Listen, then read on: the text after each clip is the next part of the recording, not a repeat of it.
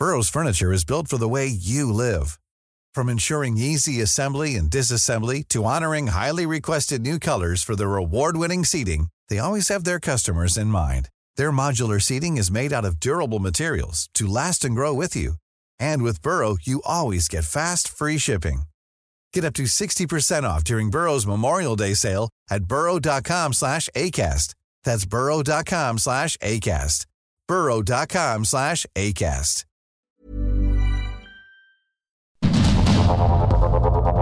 Heraldo Media Group presenta Sergio Sarmiento y Lupita Juárez. Información veraz y oportuna con un toque personal y humano.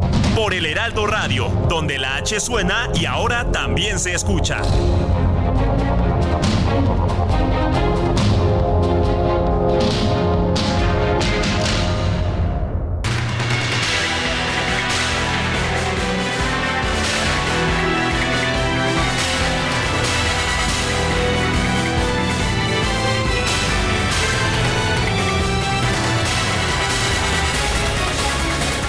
Son las 7 de la mañana con un minuto de este miércoles 31 de enero del 2024.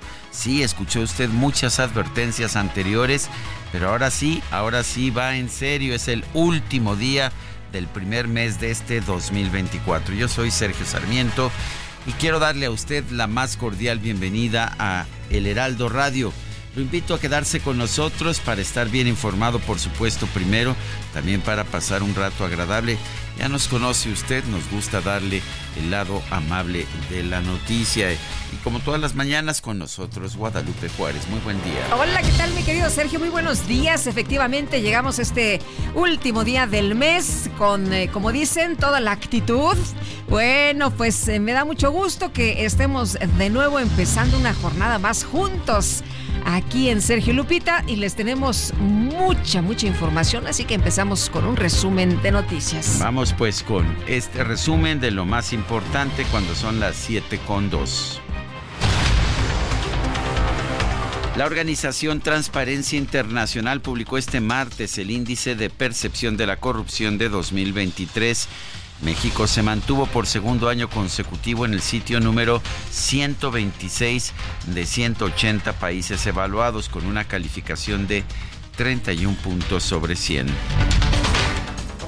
me sorprende porque en este país ya no hay corrupción. ¿Cuántas veces hemos visto el pañuelito blanco? Muchas veces, pero bien, ahí está lo que, ya sabes, estos de Transparencia Internacional seguramente son neoporfiristas. Conservadores.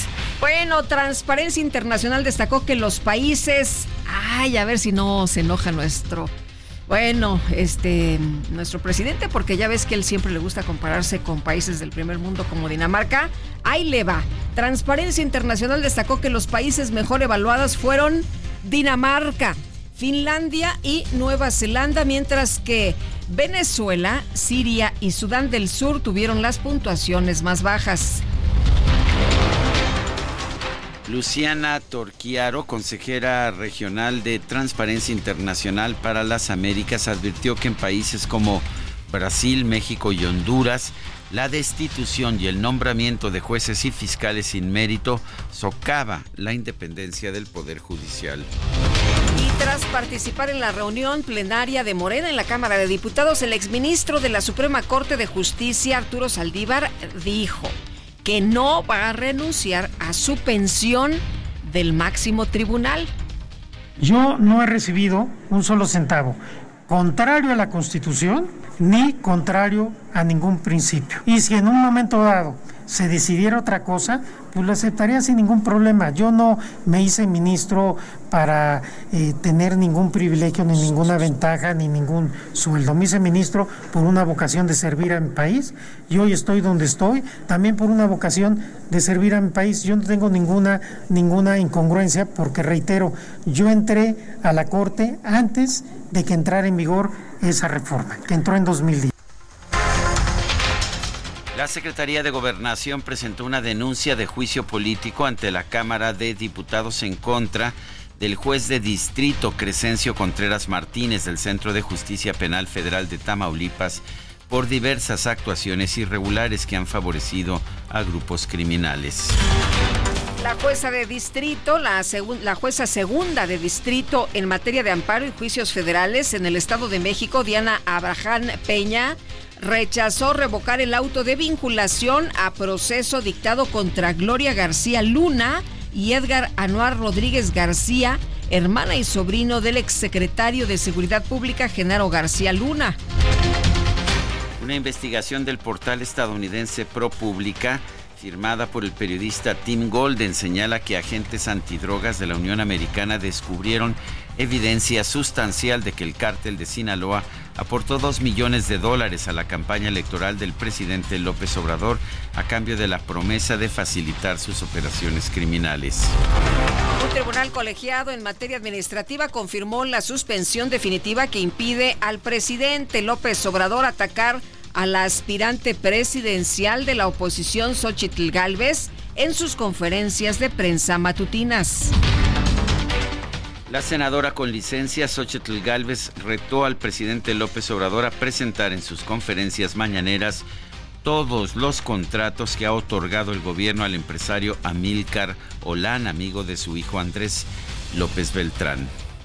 De plano, el que sí se sacó la lotería y el reintegro con la 4T es Amílcar Olán, amigo de la infancia de Andrés Manuel López Beltrán, conocido como Andy, quien ganó contratos por 300 millones de pesos para abastecer medicinas en el gobierno de Quintana Roo, quien también resultó ser proveedor VIP de la construcción del tren Maya, y ayer nos enteramos que también está metido en la construcción de la refinería de Dos Bocas.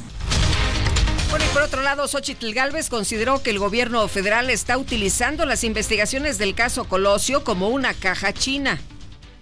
A mí me parece lo personal que echaron a andar la caja china ante los escándalos de corrupción y toda mi solidaridad con Luis Donaldo, hijo. La verdad es que debe ser muy doloroso para él que cada seis años tomen este tema como un tema político. Bueno, la, caja china es, pues es un instrumento de percusión, pero bueno, aquí lo está usando en otro, en otro término Xochitl Galvez. Al participar en una reunión con diputados y senadores del PRI, Galvez llamó a mantener la unidad del partido y expresó su respaldo al líder nacional del tricolor Alejandro Moreno. Necesito la experiencia y la fuerza de Alito, porque vaya que es un cabrón. pero también necesitamos la sensibilidad de las mujeres. Yo estoy aquí encabezando un proyecto de donde se trata de construir un equipo. Un equipo. Tengan la certeza que cuando lleguemos al gobierno vamos a gobernar con las y los mejores y en el PRI El coordinador de Morena en el Senado, Eduardo Ramírez, informó que este martes sostuvo una reunión con la titular de la Secretaría de Gobernación, Luisa María Alcalde, para afinar la agenda legislativa del próximo periodo de sesiones. El dirigente nacional de Morena, Mario Delgado, anunció que la próxima semana comenzarán a publicar los resultados de las encuestas internas para definir a sus aspirantes al Congreso. Las tomas las van a hacer públicas, las vamos a transmitir y va a ser con la presencia del notario público. Y también quiero advertir que hay acciones afirmativas que nos mandatan las autoridades electorales que tenemos que determinar en las listas en cada circunscripción. Eh, no, las encuestas ya prácticamente ya terminamos, vamos a darlas a conocer a partir de la semana que viene. Tenemos que inscribir a todos los aspirantes de representación eh, de, mayoría relativa, perdón, eh, desde el 15 de febrero. Entonces, antes tenemos que avisar, antes del 15. Bueno, y la precandidata presidencial de Morena, Claudia Sheinbaum, llamó a los legisladores de la Alianza Sigamos Haciendo Historia a centrar sus esfuerzos en aprobar el nuevo paquete de reformas constitucionales del presidente López Obrador. Hablamos mucho en esta reunión de lo que se viene hacia adelante, eh, de lo bien que vamos y también de este proceso de unidad que ha sido muy exitoso al interior de nuestro movimiento y que va a seguirlo siendo para poder avanzar en la transformación. Por supuesto, hice un llamado a la aprobación del plan C de que es de todo el movimiento que lo presenta el presidente de la República y por supuesto a estar contentos porque vamos muy bien en nuestro país. El coordinador del PRI en la Cámara de Diputados, Rubén Moreira, afirmó que su bancada está de acuerdo con la reforma al sistema de pensiones anunciada por el Ejecutivo, a pesar de que no sabemos ni cuánto costará ni de dónde se sacará el dinero para financiarlo.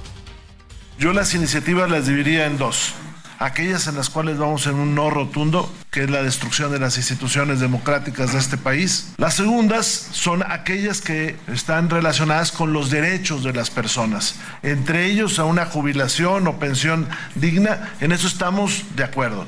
Le hacemos un llamado al Ejecutivo Federal para que se presente la iniciativa en los términos que dijo y que nos dé el soporte económico que podría sufragar los gastos a que se refiere. El secretario del Medio Ambiente de Nuevo León, Alfonso Martínez Muñoz, ratificó ante la Fiscalía General de la República la denuncia del gobierno estatal por la contaminación que genera la refinería de Cadereyta. José Urbina, integrante del movimiento Sélvame del Tren y fundador del colectivo Cenotes Urbanos, advirtió que el tren Maya podría provocar una catástrofe entre Cancún y Playa del Carmen, ya que se construye sobre suelo hueco. El gobierno de la Ciudad de México confirmó que este martes se reanudó el servicio en toda la línea 12 del metro. Sin embargo, los usuarios denunciaron que la reapertura del tramo elevado se realizó seis horas después del comienzo de operaciones del sistema. En conferencia de prensa, la ex jefa de gobierno, Claudia Sheinbaum, aseguró que la línea 12 del metro es segura para todos los usuarios. La apertura de la línea 12 tiene que ver con un trabajo muy intensivo que se hizo desde que fui jefa de gobierno y después ahora con Martí Batres que eh, trabajó prácticamente con el mismo equipo. Se hizo un equipo de los mejores científicos y técnicos ingenieros en estructuras en nuestro país. Trabajaron un proyecto ejecutivo muy eh, específico para cada claro pues es una línea 12 que se entrega de manera segura. Bueno, y la Secretaría de Obras y Servicios de la Ciudad de México anunció que el próximo 19 de febrero van a comenzar las obras eh, peatonales de circuito Plaza de la Constitución. Este martes se registró un incendio en Valle de Chalco, en el Estado de México, el cual afectó a varios inmuebles, incluyendo las instalaciones de una empresa dedicada al reciclaje de plásticos. La policía de la Ciudad de México detuvo a cinco hombres presuntamente vinculados con el abandono de una cabeza humana al exterior del reclusorio norte que está ubicado en la alcaldía Gustavo Amadero. Las autoridades de Estados Unidos y Canadá detuvieron a 10 integrantes de una red de narcotráfico en California, Florida, Texas, Montreal, Toronto y Calgary. El principal proveedor es un mexicano identificado como Jesús Ruiz Sandoval Jr., quien se encuentra prófugo. Y durante su visita al consulado de Phoenix, Arizona, la canciller Alicia Bárcena aseguró que los mexicanos que viven en Estados Unidos han contribuido al crecimiento de ese país, por lo que merecen un trato justo. El Departamento de Estado de la Unión Americana anunció la restauración de sanciones al sector del oro de Venezuela como represalia por la inhabilitación de la candidata presidencial de oposición María Corina Machado. El primer ministro israelí Benjamin Netanyahu advirtió que no va a poner fin a la guerra en Gaza hasta lograr todos sus objetivos, como eliminar a Hamas y liberar a los rehenes. En información deportiva, las Chivas de Guadalajara consiguieron su primer triunfo en el torneo Clausura 2024. Se impusieron sobre el Toluca. Lo lamento, mi querida Guadalupe. Sobre el Toluca. Vas a ver, Quique. Por marcador de 3 a 2.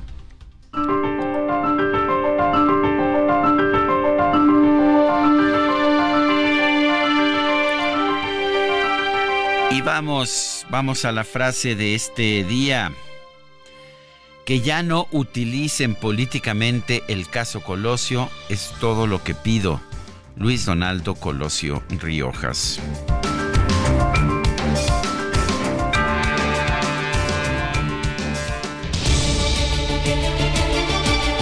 Y vamos a las preguntas. ¿Usted piensa que Genaro García Luna, a los 25 años de edad, encubrió al verdadero asesino de Luis Donaldo Colosio, como afirma la, la FGR, sí nos dijo el 9%, no 84.2%, quién sabe 6.8%.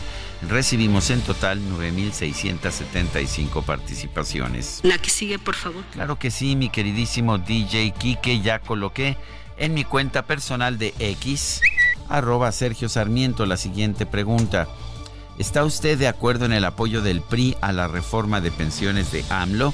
Sí, nos responde el 14.1%, no 77.8%, no sabemos 8.1%. En 46 minutos llevamos 823 votos.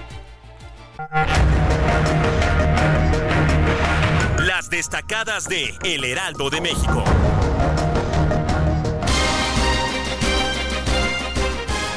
Y está con nosotros aquí en la cabina Itzel González. ¿Cómo estás, Itzel? Ya llegó, ¿no? Ya este tan ansiado último día de enero. Nos costó muy buenos días, Lupita, Sergio, queridos destacalovers. DJ Kike muy llevado esta mañana, como ya es último del mes y ya le va a caer la tanda, ya se, se cree con autoridad, con autoridad en esas manos rápidas para meter los audios y también para meter las risas y las burlas esta mañana. Sergio Lubita, amigos, terminamos el mes de enero con muchísima información, así que comenzamos con las destacadas del Heraldo de México. En primera plana, en enero, sequía extrema ya afecta a 30% del país. De acuerdo con la Conagua, Sonora, Chihuahua, Durango y San Luis Potosí son las entidades con mayores afectaciones por la escasez de agua. País, PRI en San Lázaro apoya reforma a las pensiones. Rubén Moreira pide a Andrés Manuel López Obrador detallar la forma de financiamiento.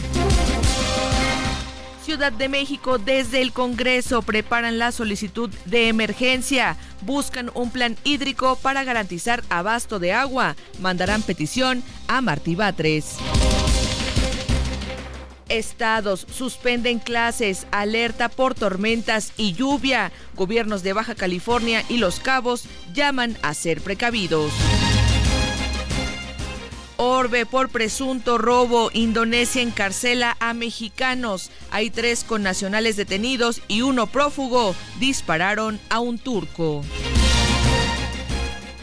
Meta, abierto mexicano de tenis de labor solidaria. El torneo de Acapulco presenta su mejor cuadro luego de la devastación por el huracán Otis.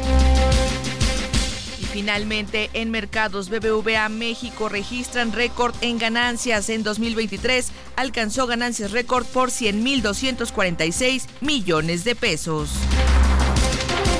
Lupita, Sergio, amigos, hasta aquí las destacadas del Heraldo. Feliz miércoles. Muchas gracias, Itzel. Muy buenos días. Feliz miércoles ya también para ti. Ombligo de semana le dice, ¿no? Eso es lo que dice. Llegamos, llegamos. Le quiero enviar un abrazo a mi hermana Oli, que hoy cumple años. También, igual que Justin. Eh, ¿Qué Justin tal? cumple 43. ¿Y tu hermanita? Chiquita. Ah, muy bien, ahí la dejamos. Ahí la dejamos. Es más chiquita que Justin, ¿eh? Ah, muy bien. Pues tomamos, ah, tomamos nota. Felicidades a, a Oli. Eh, que la ha conocido creo que una o dos veces. Una vez. Una vez nada más, ¿verdad? Sí. En tantos años. ¿Qué te parece, mi querido Sergio? No, hombre, ya tenemos que hacer una reunión. Tenemos que hacer una reunión familiar, me parece muy bien. Pues eso, estamos escuchando a Justin Timberlake y Lupita. Dice Israel Lorenzana que a él le va. ¿Ah, sí? Ah, caray, yo ya me, yo ya me andaba, ya me iba de fiesta, mi querido Israel, y eso que apenas es miércoles. Este, yo ya ando en el viernes, ¿verdad? ¿Cómo estás? Israel Lorenzana, estás en la México Pachuca. ¿verdad? Así es, Sergio, un gusto saludarles esta mañana. Y bueno, pues tenemos información en materia vehicular. Hoy se prevé movilización por parte de grupos de transportistas. Por un lado, allá en la zona de en la zona oriente, la calzada Zaragoza, Y bueno, pues también aquí en la autopista México-Pachuca, a la altura de Tlanepante, en la avenida San José, donde ya tenemos un dispositivo por parte de elementos de la Secretaría de Seguridad Ciudadana de la Ciudad de México. De aquí aparentemente van hacia la Cámara de Diputados o al Monumento a la Revolución. Está por confirmarse. Se esperaba alrededor de las 7 de la mañana, todavía no se están concentrando, de manera que, bueno, pues es un atento llamado a los automovilistas que vienen de la zona de Catepec, de la zona de Tlanepantla, pues que anticipen su paso, ya que hay posibilidades de bloqueos y movilizaciones de transportistas esta mañana aquí en la México Pachuca. Pues Sergio Lupita, la información que yo les tengo. Muy bien, muchas gracias Israel. Hasta luego. Hasta luego. Bueno, y vámonos ahora con Mario Miranda. Él está aquí cerquita en la alcaldía Benito Juárez en la que nos encontramos transmitiendo. Mario Miranda, adelante, ¿dónde andas? Hola, ¿qué tal Sergio Lupita? Muy buenos días. Pues informarles que dos personas fueron detenidas en un inmueble ubicado en el número 80 de la calle Xochicalco, esto en la colonia Narvarte, en la alcaldía Benito Juárez. A las dos personas detenidas, un hombre y una mujer, se les aseguraron dos envoltorios con posible droga en su interior y posteriormente fueron trasladados a bordo de un vehículo de la Guardia Nacional a las instalaciones de la Fiscalía de Narcomenudeo ubicada en la colonia Jardín en la alcaldía Escaposalco. Este lugar es un inmueble, es un edificio de tres pisos, se encuentra todavía resguardado por elementos de la Guardia Nacional. Estamos a la espera de que llegue personal de la Fiscalía General de Justicia y coloque los sellos de aseguramiento de este inmueble. Esa es la información al momento desde la colonia Narvarte Poniente. Mario Miranda, muchas gracias. Dios buenos días. Buenos días. Y vámonos con Gerardo Galicia, que anda en el oriente de la Ciudad de México. Adelante. Así es, Lupita, Sergio, y precisamente damos seguimiento a esta protesta de transportistas programada en este perímetro sobre la caseta Ignacio Zaragoza. Sin embargo, aún no tenemos la presencia de manifestantes, así que todavía es una buena noticia. El avance es bastante rápido de la Concordia hacia la zona de eh, la Avenida Pública Federal, hacia la zona de la Avenida Galatao. Sin embargo, ya llegando a la Avenida Galatao con dirección al circuito interior, van a encontrar muchas dificultades. El avance completamente a vuelta de rueda, así que no se confíen. Hay que manejar con mucha precaución, paciencia, sobre todo anticipar su paso por un posible bloqueo de altura del distribuidor vial de la Concordia. Y para nuestros amigos que van a utilizar Ermita y Zapalapa, en estos momentos utilizamos los carriles laterales, estamos avanzando completamente a vuelta de rueda, justo llegando al distribuidor de la Concordia debido a la actividad del transporte público. Por lo pronto el reporte, seguimos muy pendientes. Muy bien. Muy bien, Gerardo. Eh, Gerardo Galicia, gracias por, por esta información. Y son las 7 con 23 minutos. Quiero recordarle a usted nuestro número de WhatsApp es el 55 2010 96 47. Repito, 55 2010 96 47. Envíenos sus mensajes de WhatsApp. Pueden ser mensajes de voz, pueden ser también mensajes de texto. Eh, también puede usted darnos seguimiento a todo lo que estamos haciendo a través de nuestra cuenta de X, arroba Sergio y Lupita. Le recomiendo también darle seguimiento a la cuenta de, de este grupo en el cual trabajamos, arroba Heraldo de México. Bueno, pues nosotros con el ritmo, si te parece, de Justin Timberlake, vamos a una pausa y regresamos en unos momentos. Me parece muy bien.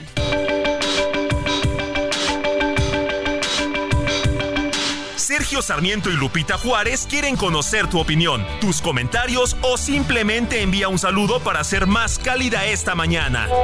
Envía tus mensajes al WhatsApp 55 20 10 96 47.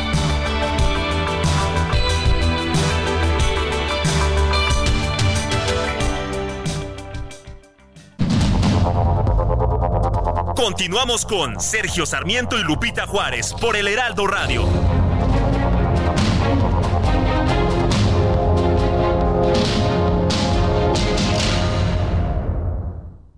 Ya se acerca Expo Mueble Internacional. Acompáñanos del 14 al 17 de febrero e inspírate con su amplia variedad de muebles de estilo residencial, de oficina, para hotelería, colchones, decoración, mobiliario infantil en más de 500 empresas expositoras. Más información en www.expomuebleinternacional.com.mx porque te presta hasta cuatro meses de tu sueldo. Porque lo obtienes en máximo 24 horas. Porque lo utilizas para lo que quieras. Porque lo tramitas fácil y sin intermediarios. Porque tiene las tasas más bajas del mercado. Porque es tu derecho. Fonacot es el crédito. Fonacot, 50 años cumpliendo. Gobierno de México. Y bueno, nos dice Manuel, después de 26 muertos tienen el descaro de festejar con bombo y platillo la apertura de la línea 12. Lo que debieron hacer es ponerla en funcionamiento y salirse por la puerta de atrás. Bueno, dice otra persona, los saludo con mucho gusto a todos. Una pregunta para el señor Sarmiento. ¿Cómo le hace para que le cambie el sueño o adaptarse cuando viaja a otro país con distinta hora al nuestro?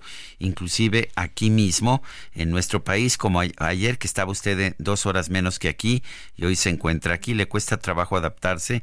Lindo día para todos. Llevo muchos años, firma Oli. Llevo muchos años, este pues trabajando así, de hecho, hubo años peores cuando durante muchos años trabajaba yo en la Enciclopedia Británica y tenía tenía mi oficina aquí en México, pero tenía una oficina en Madrid, España, y a veces tenía que ir dos o tres veces al mes, entonces volaba el domingo, me regresaba el viernes en la noche o el sábado en la mañana y así era mi vida. Aprende uno poco a poco ciertas reglas, hay que, hay que dormir en el vuelo, por ejemplo, hacia Europa, hay que mantenerse despierto en el vuelo de regreso. Y bueno, eh, lo de Tijuana ayer fue tan rápido que la verdad este ni tiempo me dio de, de desajustarme de, horario. y con estas levantadas también temprano, eh, pues. Fíjate que pues finalmente lo que hice ayer fue que me levanté a las eh, nuestro programa era a las 7 de aquí, a las 5 de allá, me levanté a las 4. Este, al contrario, salí ganando porque eran las 6 de aquí. Sí, sí, sí. Bueno, pues este vamos a, continuar, si te parece bien, mi querido Sergio. Dice Rodolfo Contreras desde Querétaro, ya no sabe de dónde aferrarse esta fallida administración federal. ¿Resucitarán al chupacabras? Ay, Rodolfo, bueno, pues ahí está, ahí está tu opinión. Y seguimos, mi querido Sergio, con más información esta mañana, información importante. El presidente Andrés Manuel López Obrador rechazó ayer la petición del alcalde de Monterrey, Nuevo León, Luis Donaldo Colosio Riojas, para que se indulte a Mario Aburto y se cierre ya definitivamente el caso del asesinato de su padre. Tenemos en la línea telefónica a Jesús González Schmal, él es abogado particular de Mario Aburto. Eh, Jesús, qué gusto escucharte. Hace mucho tiempo que no te que no tenía contacto contigo. Cuéntanos cómo ves esta decisión del presidente López Obrador. Bueno, eh, pues eh, inusitada. ¿En qué sentido? Eh, primero, que hoy el Estado que guarda el caso de Mario Aburto, pues es muy claro y debería conocerlo el presidente también sin lugar a duda. Tiene dos amparos que lo favorecen el primero de un colegiado, el amparo directo que se interpuso por la Defensoría Pública Federal y que se ganó, en donde tres jueces dicen que eh, se le debe aplicar la ley vigente en el estado de Baja California cuando ocurrieron los sucesos que fue en 1994. En, eh, en ese sentido, ese eh, es una sentencia ejecutoriada que fue inexplicablemente impugnada por la misma Fiscalía General de la República, que es hace 30 años la autora del equívoco jurídico de aplicar la ley federal en el caso de un homicidio que competía a la ley del estado de Baja California. En ese sentido, los jueces pues obraron en, eh, con el principio también aceptado jurisprudencialmente del menor esfuerzo y el mayor beneficio para el quejoso, que es aplicar eh, la ley y no meterse en los otros vicios que tiene el procedimiento de fondo que hubieran llevado a la nulidad también del procedimiento, pero para el beneficio del quejoso a, no, a corto plazo se decidió eso. Eso no debe saber el presidente. ¿Por qué lo impugnó este, la fiscalía? Se ignora la razón y lo, lo trasladó a que la Corte atrajera esa, esa resolución y, volviera a revisar si es o no constitucional, pues es tan evidente que, que no hay vuelta de hoja. El fuero federal no es aplicable a los delitos del orden común. Ese es el primer aspecto.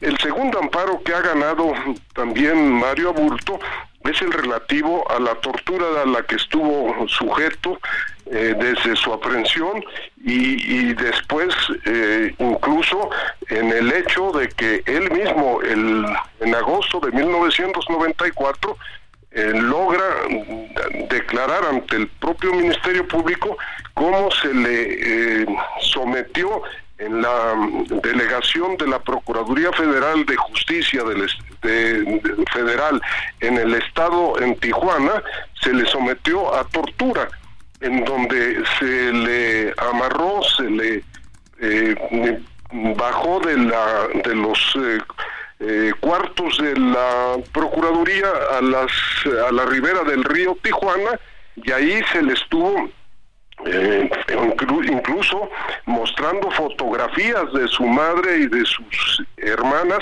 detenidas desnudas en la misma Procuraduría y torturándolo con gases y con eh, golpes envuelto en un colchón y en donde incluso él mismo dice que era que había estado Manlio Fabio Beltrones y que después hoy reconoce Manlio Fabio que sí estuvo cercano a ese hecho. El juez de distrito le otorgó el amparo que fue objeto de tortura y que por lo tanto, conforme a la ley contra la tortura, el juicio se invalida porque fue la declaración obtenida sin libertad para el detenido, sin debida defensa, sin debido proceso. Así que esta situación, ¿por qué la ignora el presidente de la República? no lo sabemos.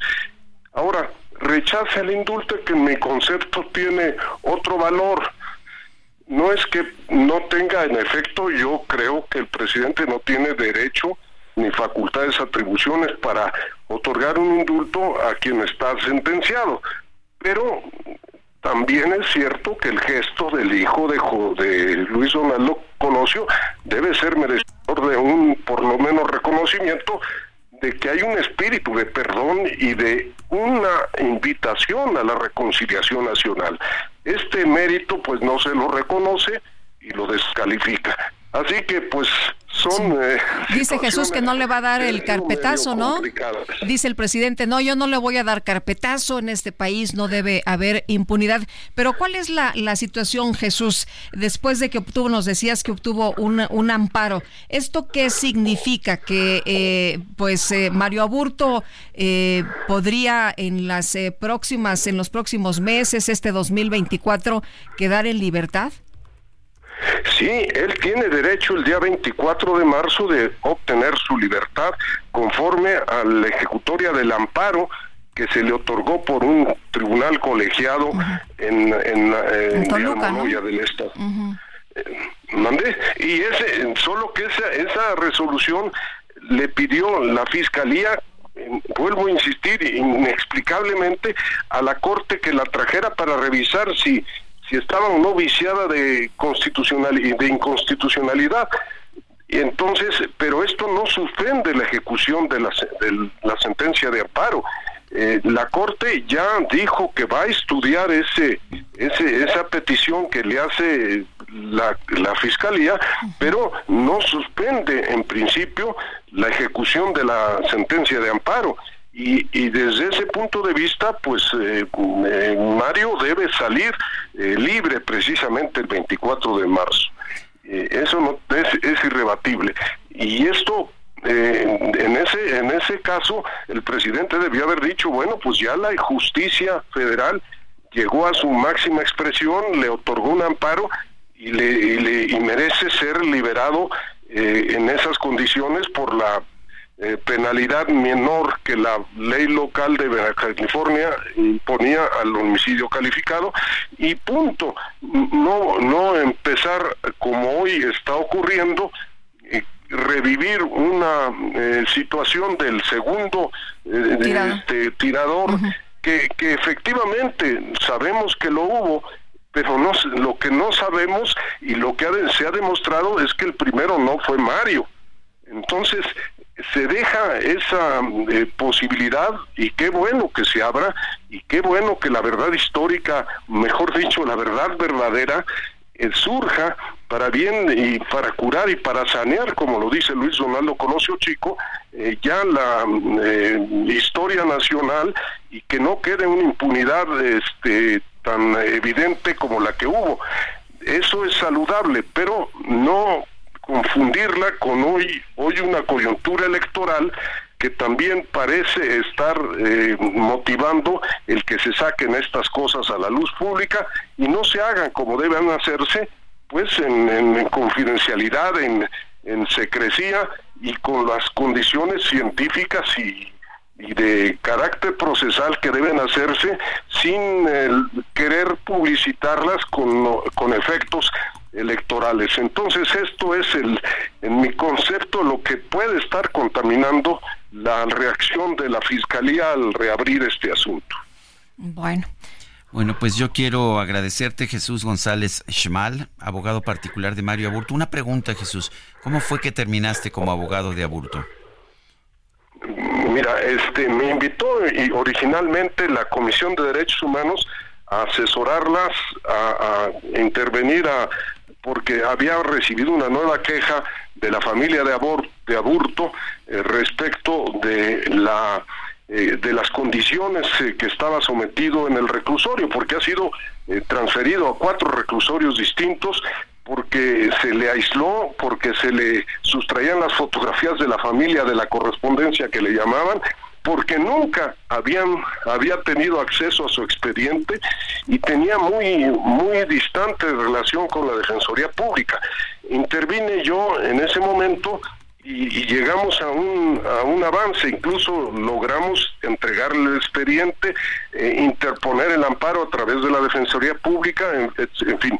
Y cuando ya iba yo avanzando más, me dijeron, oye, pues mira, mejor vamos a, a pedirte que te ocupes de este otro asunto de Yosinapa, que por cierto ahí también intervine eh, unos meses y, y, logramos y cuando eh, logramos un avance y cuando estábamos pues en la coyuntura de, de tener que emplazar al Estado en muchos aspectos pues como que se retrajo la, la Comisión de Derechos Humanos y el ambiente que, que priva dentro de la Comisión de terrorismo laboral y un ambiente pues muy muy raro, muy extraño y de poco sentido humanitario en el sentido de, que la Comisión Nacional de Derechos Humanos eh, debe enfrentarse al Estado sin lugar a dudas cuando se trata de defender la, los derechos fundamentales, pues hubo ahí disidencias y me aparté. Y fue cuando la propia familia de Mario Aburto, a la que conozco porque estuve con ellos en, eh, en Los Ángeles, estuve con ellos, estuve en Tijuana, estuve con Pérez Canchol, el que era un busman de, de entonces, que vio cómo se torturaba a, a Burto, etcétera, hice toda la investigación, pero ya vi que no iba a llegar a buen puerto porque separaban siempre las cosas cuando había que emplazar al presidente a decir verdad y directamente las cosas.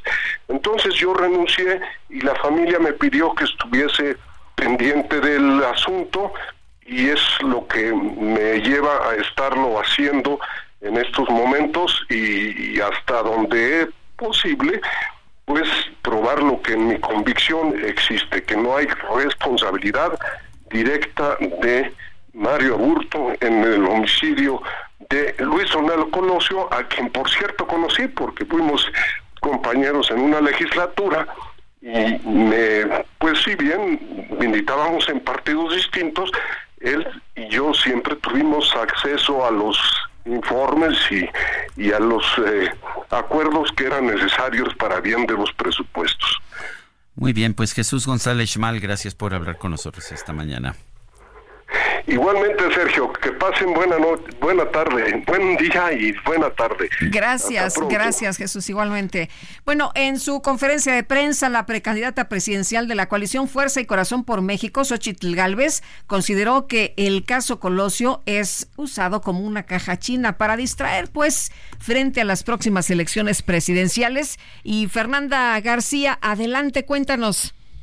Sergio Lupita, ¿qué tal? Un saludo a ustedes a su auditorio. Les cuento que al no quererle dar carpetazo al caso del asesinato de Luis Donaldo Colosio después de 30 años, Xochil Gálvez, candidata presidencial de la coalición Fuerza y Corazón por México consideró que con este tema el gobierno solo buscó sacar la caja china frente a las próximas elecciones presidenciales.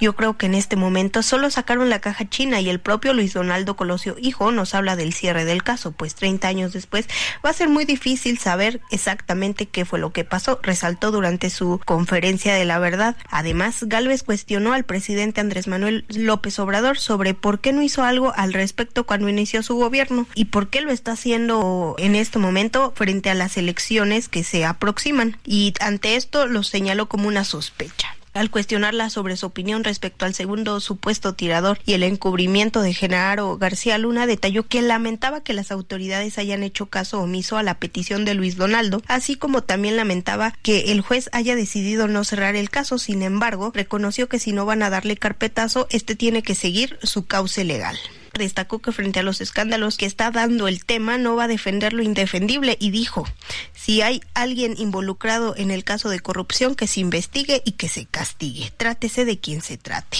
Finalmente envió solidaridad al hijo de Colosio, Colosio Riojas, ya que considera que debe ser muy doloroso para él que cada seis años se tome este tema como algo político. Es la información que te tengo, eh, Sergio Lupita. Hasta luego. Bueno, pues muchas gracias, Fernanda. Muy buenos días.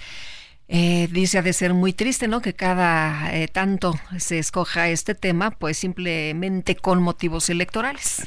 Bueno, y Alfonso Durazo, que fue secretario particular de Luis Donaldo Colosio Murrieta, el candidato, dijo que no está de acuerdo en que se dé carpetazo al caso del asesinato del candidato como ha pedido su hijo Luis Donaldo Colosio Riojas. Tampoco está de acuerdo en que se conceda indulto al asesino confeso Mario Aburto como ha pedido en repetidas, ah, como ha pedido en una ocasión Luis Donaldo Colosio Riojas. En una conferencia de prensa, Durazo, a Durazo se le preguntó sobre la petición de Luis Donaldo Colosio Riojas, el hijo del del candidato acerca de, este indulto. Y bueno, dice Durazo, dice, dijo Durazo que reconoce la actitud de perdón de Luis Donaldo Colosio, hijo, pero dice que la investigación y la sentencia deben continuar, obviamente con todo el cariño. Quien marca la pauta en términos familiares, emocionales, es obviamente Luis Donaldo. Yo respeto profundamente lo que él plantea desde el punto de vista emocional, que habla de un ser humano que no obstante la tragedia no guarda rencor, y eso me da gusto, es un hombre con la extraña eh, sana, no obstante, con la entraña sana es lo que dice, no obstante que tendría todos los motivos para tener una entraña enferma.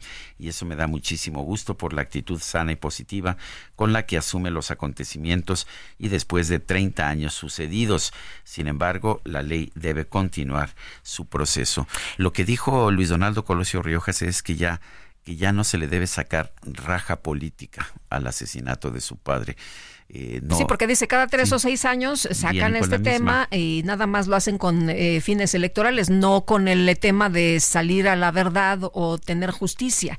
Eh, cada quien lleva agua para su molino, esto es lo que comentó Luis Donaldo. Colosio Riojas. Oye, y vámonos con Gerardo Galicia rápidamente. Mi querido Gerardo, ¿dónde andas? Cuéntanos. En las inmediaciones del municipio de Los Reyes, La Paz, en el Estado de México, Lupita, donde esta mañana se generó una explosión y luego un fuerte incendio que alcanzó por lo menos cuatro eh, departamentos. Sin embargo, los comentan los vecinos que podrían ser más, podrían ser hasta nueve. Estamos ubicados en la unidad habitacional Tepozanes, que se ubica muy cerca de la avenida Siervo de la Nación. Y hasta este punto ya se dan cita elementos del heroico cuerpo de bomberos, ambulancias. Veíamos a por lo menos cuatro o cinco personas lesionadas. Sin embargo, lo que llama la atención es la presencia de dos jovencitos, dos eh, habitantes de estos eh, departamentos que están buscando a su hermana. Nos cuenta que luego de la explosión y este fuerte incendio, entre ellos lograron salir entre los escombros, pero no logran ubicar a su hermana. Están completamente desesperados. Afortunadamente ya en estos momentos están elaborando los equipos de emergencia. Esperemos que esta joven sea encontrada a la brevedad. Por lo pronto, para nuestros amigos que transitan cerca del subidor vial de la Concordia, sobre todo en la avenida Siervo de la Nación, hay que ceder el paso a los equipos de emergencia. Siguen llegando hasta este punto, hasta la unidad habitacional de Posanes en La Paz. Y por lo pronto, el reporte. Gerardo, muchas gracias. Estamos atentos y ojalá que pronto haya noticias de esta joven. Estamos muy atentos, Lupita. Sí, estamos indagando ya con cuerpos de emergencia para saber si ha sido localizada. Gracias, buenos días. Son las 7 con 54 minutos. Nosotros nos vamos a una pausa y regresamos.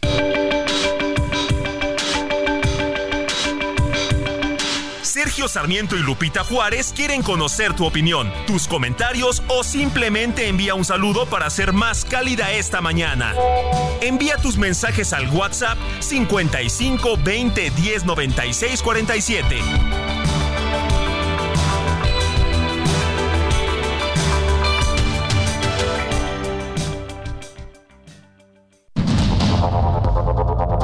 Continuamos con Sergio Sarmiento y Lupita Juárez por el Heraldo Radio.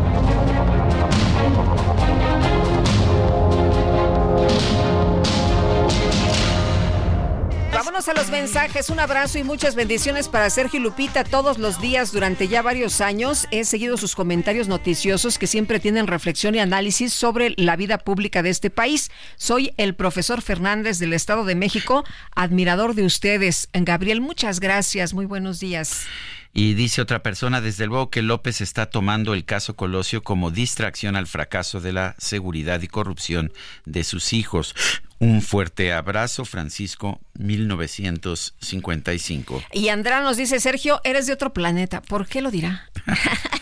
Híjole, soy, este, ¿será por mis orejas de marciano o por este, las antenas Oye, que tengo ahorita aquí? que dijiste de No- antenas. No, son antenas, son cuernos. Oye, ayer que... que conste que tú lo dices. Oye, ayer al rato de- eh, hablamos de la nota, pero un cuate con unas antenas así de, del Chapulín Colorado que obligó a los eh, trabajadores eh, de su oficina también a ponerlos, que porque va a detectar todas las problemáticas, o sea, una ridiculez. Pero ahorita les platicamos antes de que se nos vaya el tiempo. Y bueno, dice que eres, eres muy bueno, mi querido Sergio. Qué orgullo poder disfrutar de tu presencia y de tu voz.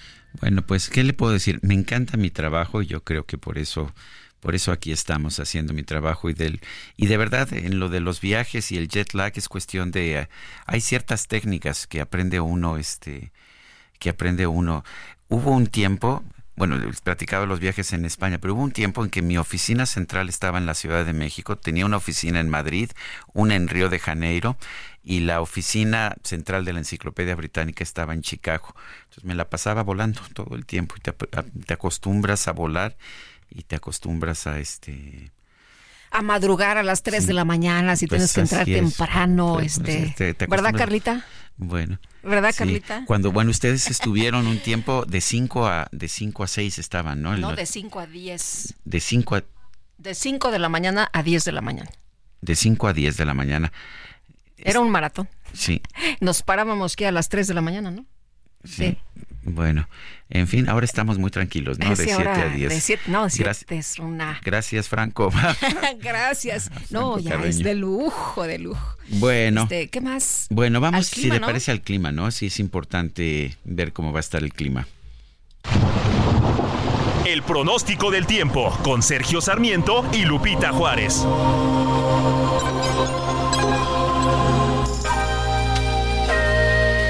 Ana Moguel, meteoróloga del Servicio Meteorológico Nacional de la Conagua. ¿Cómo estás, Ana? Buenos días. Cuéntanos cómo vamos a estar. Buenos días, y Lupita. Les comento que este día una vaguada polar y el ingreso de humedad aportado por la corriente en chorro subtropical ocasionará intervalos de chubascos en zonas de Chihuahua, Coahuila, Nuevo León, Durango, San Luis Potosí, Aguascalientes, Zacatecas, Jalisco, Colima, Michoacán, Guanajuato, Querétaro, Hidalgo, Tlaxcala, Puebla, Morelos, el Estado de México, Tamaulipas y Veracruz, así como densos bancos de niebla en las zonas altas de estos estados. Te comento también que existe la probabilidad para la caída de nieve o agua nieve en sierras de Sonora, Chihuahua y Durango, extendiéndose durante la noche a las cimas montañosas superiores a los 4.200 metros sobre el nivel del mar, en el occidente, centro y oriente de México. Estos serían en el Nevado de Colima, el Nevado de Toluca, Popocatépetl, el Ixtaccíhuatl, la Malinche, el Cofre de Peralta y el Pico de Orizaba. Por su parte, la masa de aire polar asociada al frente número 31 comenzará a modificar sus características térmicas. Sin embargo, se mantendrá el viento de norte de muy fuerte en el istmo y con olas de 2 a 4 metros de altura en el Golfo de Tehuantepec. Además, esperan intervalos de chubascos en Guerrero, Oaxaca, Chiapas y Tabasco, así como lluvias aisladas en Baja California Sur, Sonora, Sinaloa, Nayarit, Campeche, la Ciudad de México y Quintana Roo.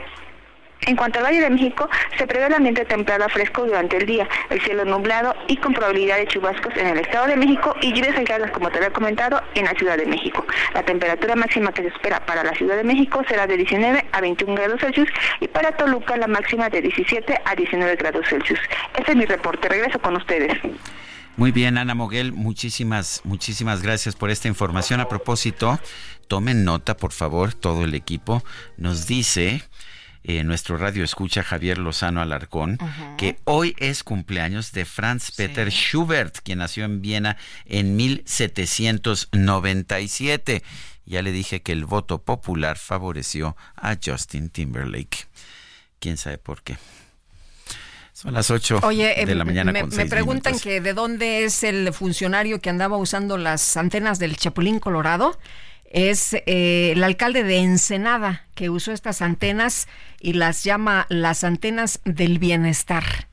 Y bueno, dice que con esto pues va a detectar los peligros y también obligó a los empleados a usarlas durante una reunión con representantes empresariales y ejecutivos de una empresa transnacional. Bueno, Bueno, son las 8 con 7 minutos. Si te parece, nos vamos con el químico. vamos. El Químico Guerra. Con Sergio Sarmiento y Lupita Juárez. Químico Guerra, ¿cómo te va? Muy buenos días. Hola. Sergio Lupita. Hola. Bien. Hola, bueno, hola. sí, sí, yo, adelante, yo los adelante. oigo bien. Nosotros Ah, también, hola. adelante. Aquí. No, ahora sí te perdimos, químico. Vamos a ver si podemos, ah, si podemos escucharlo. El químico Guerra. Y bueno, eh, vamos a...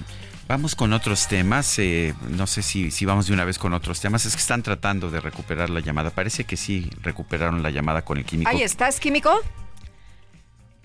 Hola. Aquí estoy. Buenos días, adelante. estuve solam- pues el día de antier, Sergio Lupita se dio a conocer una noticia que sí se eh, pues difundió, pero no eh, realmente eh, nos dimos cuenta del alcance que esto tiene. Se implanta el primer chip en un cerebro humano para realizar la primera conexión orgánico computacional del cerebro.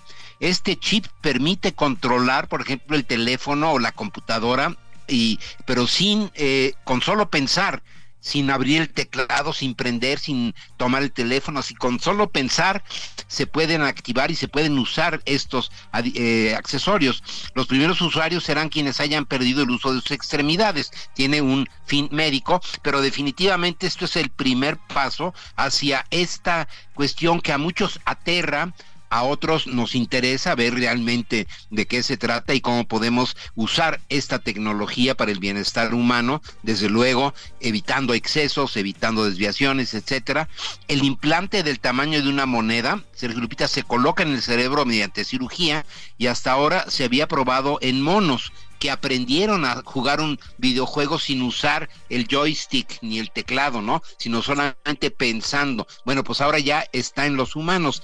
Y esto me recuerda, Sergio Lupito, ustedes seguramente conocen a Harari, a este eh, historiador israelí, ¿verdad? Que ha analizado a profundidad hacia dónde va el ser humano. Tiene estos libros extraordinarios, Homo sapiens, Homo Deus, 21 lecciones para el siglo XXI, donde habla precisamente de esto que estamos entrando en la etapa de la interfase cerebro-computadora. Esto es un paso gigantesco de la humanidad que tiene evidentemente sus riesgos, que tenemos que analizarlo y discutirlo y regularlo en una forma adecuada a los seres humanos, pero es posiblemente el paso más importante que ha dado la humanidad desde que es humanidad de salirnos, digamos, de los confines de lo- nuestra, nuestro cuerpo orgánico para poder usar esta revolución tecnológica que se encabeza, por ejemplo, por la inteligencia artificial, toda la cuestión de la cibernética actual, etcétera, ¿no? La inteligencia de las cosas, el internet de las cosas. Bueno, este es un primer paso. El día eh, de antier se dio un hito en la evo- evolución, dice Harari. A lo mejor vamos a dejar, fíjense, Sergio Lupita, dejar de ser Homo sapiens para convertirnos en Homo Deus. Y recuerdo a otro gran pensador que a mí también me influyó muchísimo, un jesuita llamado Telar de Chardin, que él dijo, bueno, desde los años 40 eh, del siglo pasado, que el ser humano era Dios en proceso. Eso le valió desde luego la censura del Vaticano, etcétera, ¿no? Pero es alguien que influyó mucho Telar de Chardin en este pensamiento que ahora Sergio Lupita se ha hecho realidad. Dimos el primer paso a los seres humanos. Yo sé que tenemos que tener eh, mucha precaución, eh, mucha sabiduría para manejar esta interfase cerebro-computadora, pero que da un salto enorme a la humanidad, Sergio Lupita. Muchas gracias, Químico. Muy buenos días. Buenos días, Lupita. Buenos días, Sergio. Buenos días. El periodista Raimundo Riva Palacio obtuvo un amparo ante los cuestionamientos de los que ha sido objeto en las mañaneras del presidente López Obrador. Eh, el presidente López Obrador y la lectora de la sección ¿Quiénes quieren las mentiras de la semana? Elizabeth García Vilchis, deberán abstenerse de emitir cualquier pronunciamiento, manifestación o declaración pública que ponga en evidencia información personal. Eso es lo que determinó este amparo promovido por el periodista. Eh, deberán, eh, en caso de que hagan señalamientos en su contra, deberán mencionar y exhibir las pruebas que sustenten su dicho, así como otorgar el derecho de réplica al periodista dentro de las 24 horas siguientes a las manifestaciones e imputaciones que se hagan. Las manifestaciones reclamadas, dice el juez, tienen un efecto inhibidor en el derecho a la libertad de expresión y en la labor periodística del quejoso, pues lo limitan para realizar una publicación en la que señale las deficiencias del gobierno por la probabilidad de ser mencionado y atacado en las conferencias mañaneras. Eh, Riva Palacio dijo que en las ah, conferencias matutinas y en la sección Quienes quieren las mentiras del 25 y 26 de julio eh, se han hecho referencias a él que son violatorias a lo que dispone el artículo sexto constitucional relativo a su derecho humano relacionado con el libre acceso a la información. Bueno, pues imagínate si si pusiéramos todos los periodistas este amparos para que no nos mencionen. No, como dice el presidente, no, no le gustó, ¿eh? No le gustó. De hecho, hoy ya en la mañanera habló del tema, no mencionó a Riva Palacio, nuestro compañero, pero el presidente López Obrador criticó esta mañana a los periodistas que presentan amparos para no ser mencionados en la conferencia. Vamos a escuchar. Acuérdense lo que decía Emilio Azcárraga, papá que vean tres intocables, el presidente, el ejército y la Virgen de Guadalupe. Pero eso ya en Televisa ya no se respeta, este, al menos en lo que corresponde al presidente, porque yo soy cliente en Televisa, en todos sus análisis, todos los que llegan ahí a manifestarse, expresarse, es en contra de nosotros. Ya no puedo mencionar algunos porque hasta eh, presentaron amparos para que yo no hable de ellos. Ya me quitaron hasta el derecho de réplica. Un juez del Poder Judicial, fíjense cómo estamos. Ah, también a ti, ¿no? Ya no se puede hablar este, de esa persona. ¿Y dónde está la libertad, pues? ¿Dónde quedó libertad de expresión, de manifestación? No, no, no, no, no, no. Porque bueno, pues esto es lo que dice, ¿verdad? Sí, lo que dice el presidente y bueno, dice, no, pues este los periodistas no deben presentar amparos para Bueno, ah, te voy a decir mi posición, la gente me pregunta muchas veces, ¿por qué no has presentado amparos? Llevas no sé cuántas menciones llevó el presidente, muchas de ellas eh, calumniosas, deben ser 25 más o menos ya para estas alturas. Eh, yo digo, bueno, él tiene derecho de expresar sus puntos de vista, yo tengo el derecho de expresar los míos, y lo que hago, si te has fijado, Lupita, es que cuando él expresa pues sobre todo cuando es una mentira, digo, si se expresa mal de mí porque le caigo mal, pues ni modo, ¿no? Pero si expresa una mentira en mi caso, pues lo que hago es responder y respondo pues aquí en el Heraldo ¿En los Radio. Medios, sí. sí, y en mis, en, mis columnas, pero sobre todo en el Heraldo Radio porque me toca, me toca de inmediato. Pero en fin, vamos con otros temas que hay mucha información. Oye, por cierto, rápidamente, eh, ya ves que se había dicho que eh, Elizabeth García Vilchis, hoy es miércoles, eh, que la sección de quienes quieren las mentiras, que estaba pues ahí ya lista para irse a la candidatura a la alcaldía de Puebla y ya el día de hoy se informó que, ¿qué crees? Que va a seguir, va a seguir en la eh, gustada sección ¿Quiénes quieren las mentiras? que no irá por la candidatura a la alcaldía de Puebla. Por si alguien estaba con el pendiente, ¿no? Bueno, bueno, eh, vamos, eh, vamos, vamos con otros temas. Según especialistas, la sequía la inseguridad por el crimen organizado, así como un aumento en los salarios, han tenido un grave impacto en el precio del tomate, lo que aquí en la Ciudad de México llamamos el jitomate. Esto ha complicado la cuesta de enero. Por ahí veía yo comentarios de nuestras compañeras aquí diciendo que estaba carísimo. Hoy hasta en 60 pesos. Bueno, carísimo. Cuauhtémoc Rivera es presidente de la Asociación Nacional de Pequeños Comerciantes, la ANPEC. Eh, Cuauhtémoc Rivera, ¿cómo estás? Buenos días, gracias por tomar nuestra llamada. No, gracias a ustedes, Sergio, Lupita, buenos días, gracias a su saludos a su, a su público y pues este tema que, que introduce Sergio a la conversación, pues es lo de hoy, ¿no? Es la cuesta de enero y, y todos sus impactos que está generando este muchos dolores de cabeza a las amas de casa sobre todo. Oye, pues a, todos los que comemos, ¿no? Este, el jitomate, la cebolla, los nopales, en fin, que han tenido incrementos muy importantes. Sí, fíjate, Lupita, que el tema empieza, o podríamos empezar a, a explicarlo o textualizarlo más que nada, con el tema estacional, es decir, el país viene acarreando ya un par de años para acá una sequía en ascenso, dos tercios del territorio nacional se encuentran estresados. Y ya esta circunstancia ha estresado eh, la producción agrícola del país.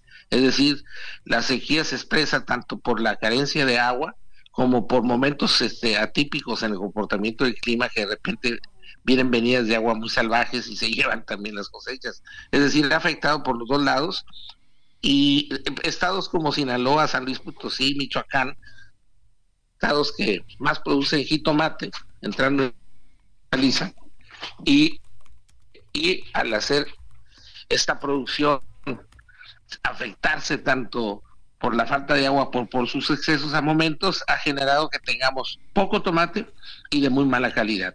De enero a enero se ha encarecido el tomate 54.24% y en el último mes en un 25.64%. Por eso todo el mundo ha, ha resentido este incremento tan importante en este, en este producto.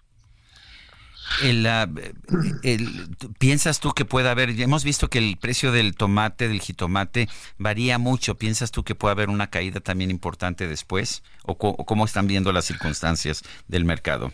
Pues mira, pues mira, el mercado se está comportando con una constante inflacionaria ya de tres meses consecutivos. Ha habido un rebote inflacionario en lo general. Y en lo que refiere a alimentos, Sergio, lamentablemente eh, pues ya llevamos un buen rato por encima del 9% y llegando ahora más del 10%. Eh, por ahí se estaba haciendo un acumulado de cerca del 12% en inflación de alimentos. Esto ha matado desde luego los aumentos salariales, este, el poder adquisitivo, por eso decía Sí, Cuauhtémoc. A ver, se nos fue, se nos fue. Es un problema técnico aquí. Están ahí tratando de, de recuperarla. Bueno, y le quiero preguntar a Cuauhtémoc Rivera, Sergio, eh, pues él, él, nos habla de la situación hídrica, de la eh, situación pues que hay precisamente en estos momentos en la mayor parte del territorio nacional con la sequía y I'm Sandra, and I'm just the professional your small business was looking for. But you didn't hire me because you didn't use LinkedIn jobs. LinkedIn has professionals you can't find anywhere else, including those who aren't actively looking for a new job but might be open to the perfect role, like me.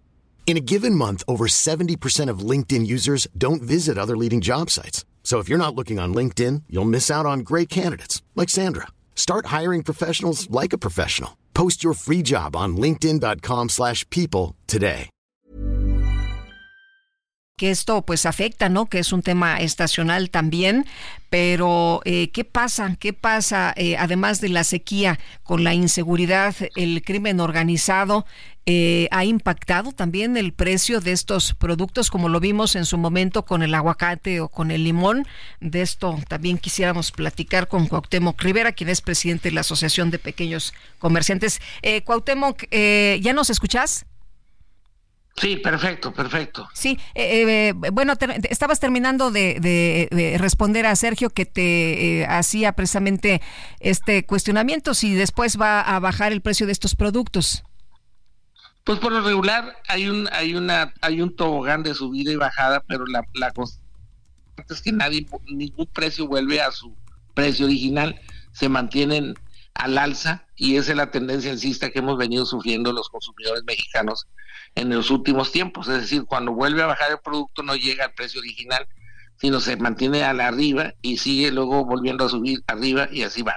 Y en cuanto a la inseguridad, Lupita, pues evidente es un factor este que está afectando el proceso de, eh, de, de abasto de la población en México porque eh, esto empieza desde el derecho que se cobra por cultivar, por cultivar. Lo hemos visto en el Estado de México, lo hemos visto, bien lo decías, en Michoacán, eh, ahí con el limón y el aguacate, lo hemos visto en, partes de Sinaloa, es decir, las pandillas se presentan y, este, empiezan los cobros por, te cobran por darte derecho a cultivar y no molestarte en el cultivo de la siembra y la cosecha de tu, de tu producción. Los pequeños jornaleros se ven muy afectados en esto. Algunos lo han denunciado, los han enfrentado, otros este, lo ponen, lo, lo toleran o lo aguantan por, temor, por inseguridad que le afecten a sus familias. Pero es una constante que van a hacer, digo, es un factor, un flagelo que se está expandiendo en el territorio nacional y que incluso eh, recientemente se tuvo que aceptar por la, por la oficialidad. Este, el, el otro tema que viene de la inseguridad es el cobro que hay para garantizar que tu mercancía llegue al punto de distribución.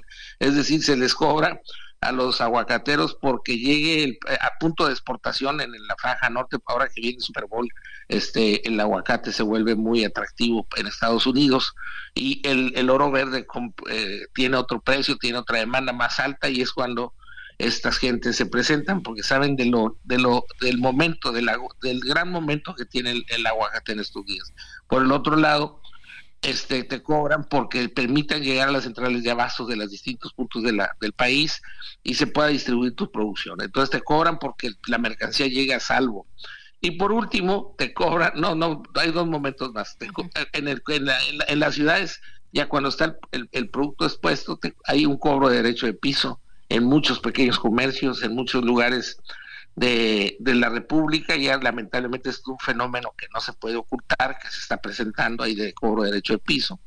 Y en algunas partes del país incluso se quedan con la mercancía y se quedan con el derecho de la distribución para dictar el precio de último momento, de última, de última milla. Entonces, productos como la tortilla, el pollo en el estado de Guerrero y otras partes lo hemos sabido, este, están apoderados de mercancía y ellos son los que distribuyen al final del día lo que, lo que tú vas a vender y ponen los precios finales. Entonces es un tema que ya sí es bastante inflacionario, entonces es la inseguridad, el asunto de la sequía o el clima, el asunto estacional y desde luego la falta de un poder adquisitivo este, que, esté, que sea a la altura de la circunstancia de los precios en el país. O sea, ¿no estamos en el mejor momento, como dice el presidente, en el mejor momento de México? Pues mira, eh, sabemos que este es un año electoral, lo sabemos todos los mexicanos, hay un cambio de gobierno y pues todo el mundo va a narrar eh, las circunstancias de acuerdo a su propio interés y eso lo entendemos, pero la realidad es una, al margen de, lo que se pueda estar este, queriendo establecer en la agenda pública, la, realidad que viven los consumidores mexicanos a la hora de abastecerse es una y es a lo que nosotros nos circunscribimos, que es el hecho de que hemos mantenido una inflación muy alta en el costo de los de la comida que los hogares mexicanos demandan para sus familias y que la gente se ve muy estresada para poder solventar este gasto. Cuauhtémoc Rivera, presidente de la Asociación Nacional de Pequeños Comerciantes, gracias por esta conversación. No, gracias a ustedes por darme el espacio y que tengan muy buen día. Gracias, igualmente. 8 con 24, vamos a una pausa y regresamos.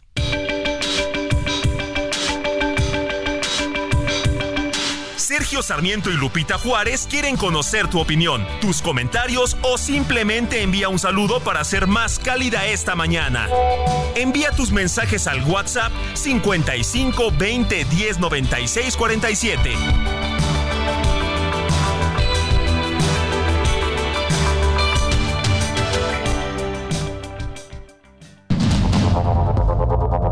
Continuamos con Sergio Sarmiento y Lupita Juárez por el Heraldo Radio.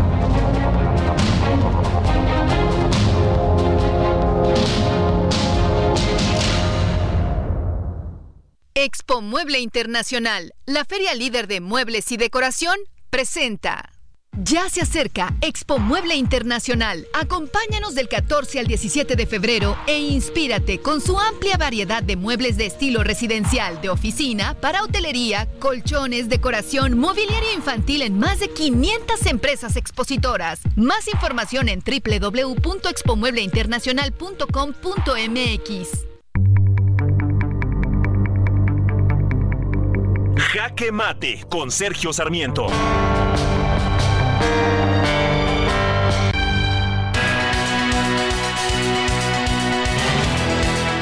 El presidente no ha querido cerrar el caso del asesinato de Luis Donaldo Colosio, el candidato del PRI de 1994, a pesar de la petición de su hijo, Luis Donaldo Colosio Riojas.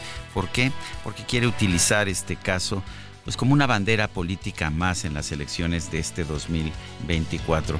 Y lo lamento, pero vale la pena señalar que es mucho lo que sabemos en realidad del asesinato de Luis Donaldo Colosio, particularmente a raíz de las últimas investigaciones que se hicieron a cargo de Luis Raúl González Pérez, quien posteriormente fue abogado de la UNAM y quien posteriormente fue comisionado eh, presidente de la Comisión Nacional de los Derechos Humanos. Lo primero que hay que decir, sobre todo después de lo que nos dijo el abogado de Mario Aburto, es que no hay duda de que Mario Aburto mató a Luis Donaldo Colosio e hizo no uno sino los dos disparos. No hay un segundo tirador.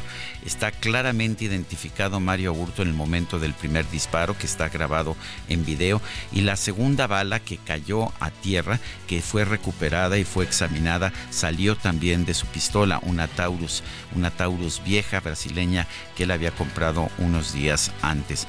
O sea que Mario Aburto hizo los dos disparos, él mismo lo reconoció después de que se le enseñó el video en que aparecía él aceptó que había hecho los disparos, pero dijo que había sido por accidente, que él no quería matar a Luis Donaldo Colosio. Esta misma versión la ratificó en la entrevista que le realizó el legendario periodista de Tijuana, Jesús Blancornelos, para el periódico Z. No hay ninguna duda de que Mario Burto hizo los dos disparos. Fue torturado eh, yo tengo razones para pensar que sí fue torturado, eh, haya información suficiente, he hablado con algunos de los involucrados en el caso y todo parece indicar que sí fue torturado y se le dio pentotal sódico también, la famosa, el famoso suero de la verdad. ¿Por qué? Porque el presidente Salinas quería, a como diera lugar, saber quién había matado a su candidato presidencial. Eh, sin embargo, eh, esta tortura no fue nunca comprobada, ni siquiera en la investigación tan extensa que hizo Luis Raúl González Pérez, y se quedó, se quedó, la manifestación de que había acusaciones de tortura, pero no una comprobación. En cuanto a la supuesta tortura de sus hermanas, eh, esto es falso eh, y ya ha quedado demostrado, está también en las páginas de esta investigación.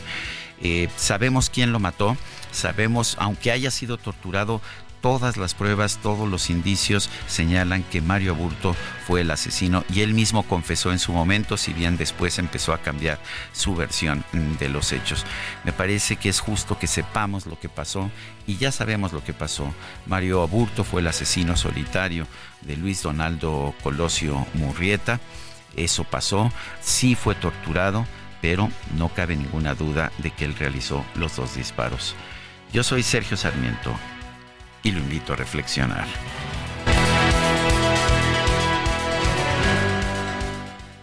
Expo Mueble Internacional, la feria líder de muebles y decoración, presentó.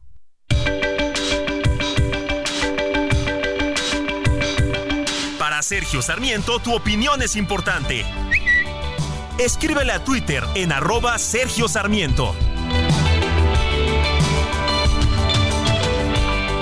Vámonos a los mensajes. Oscar Avilés nos dice, buenos días Lupita y Sergio. Lamentablemente quieren sacar raja política del dolor de la familia Colosio, pues se acuerdan de este caso cuando les conviene y sí le doy la razón al hijo de Luis Donaldo, ya que pues es jugar con el dolor del recuerdo de un lamentable acontecimiento. Dice Miguel López, buen día, por favor le pueden avisar a las autoridades en Tlalnepantla que policías que están en el Deportivo Santa Cecilia y San Rafael tomando su atolito, por favor se pongan a agilizar el tráfico que se está haciendo por el evento que, en ese que habrá en ese deportivo. Eh, nos dice Gabriel 64, un saludo a mi admirado conductor de la micro deportiva, el mejor vehículo para conocer todas las noticias deportivas del mundo mundial. Tus comentarios siempre son agradables. Ah, pues eh, nos está escuchando y ya a punto de llegar en la micro deportiva. Eh, Julio Romero, así que gracias Gabriel 64.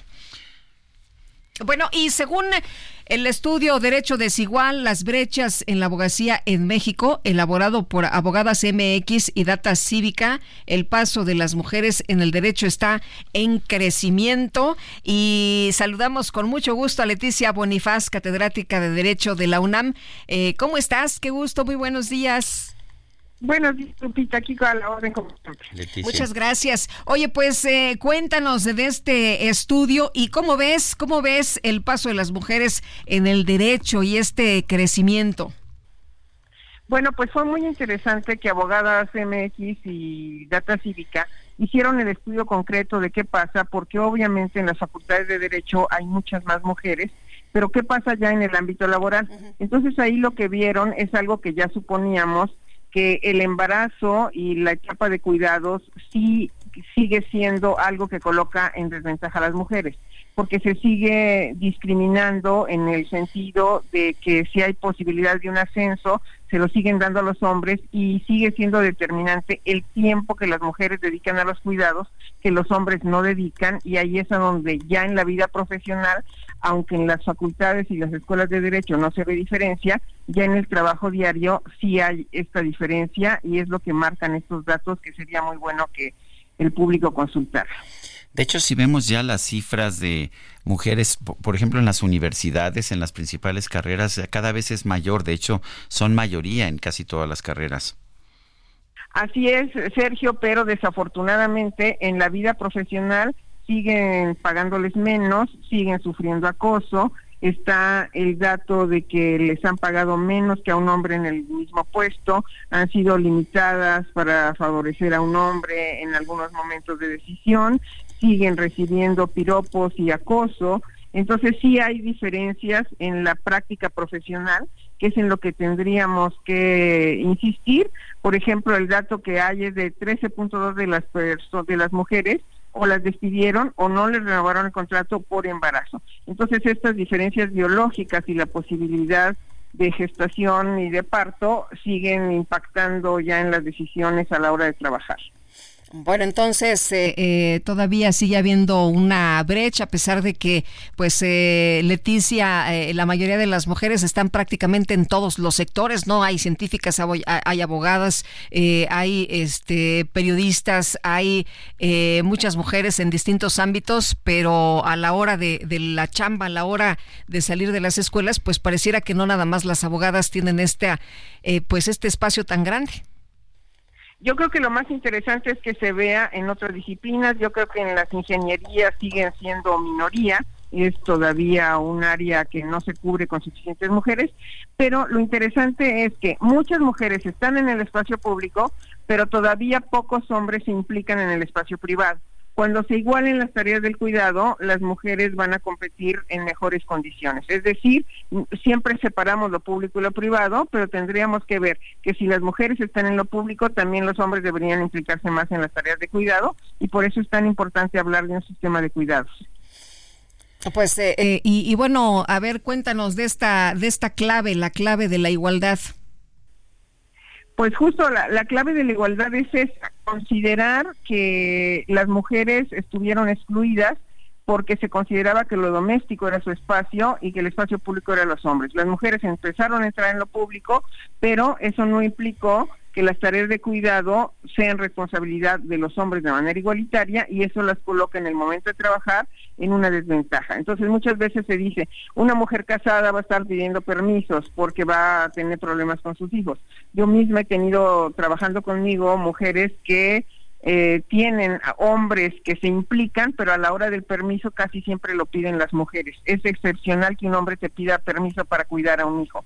Entonces, el tema de los cuidados y la igualdad en lo privado es esa clave de la que hablamos para que al final sí estemos en condiciones de igualdad. Leticia Bonifaz, gracias como siempre por platicar con nosotros. Muy buenos días. Buenos días, Lupita. Buenos días. Buenos días. Hasta luego. Eh, Transparencia Internacional publicó este martes el índice de percepción de la corrupción de 2023. ¿Cuáles son los resultados? ¿Cómo le fue a México?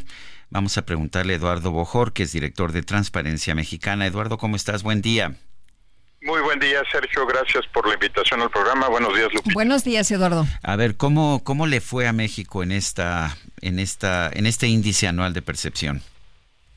Mira, lamentamos informar que por cuarto año consecutivo, Sergio, México mantiene una calificación de 31 puntos. La mejor posible serían 100 puntos. Países nórdicos y Nueva Zelanda ocupan esas posiciones más cercanas a 100 y la peor calificación es cero. México tiene 31 puntos por cuarto año consecutivo.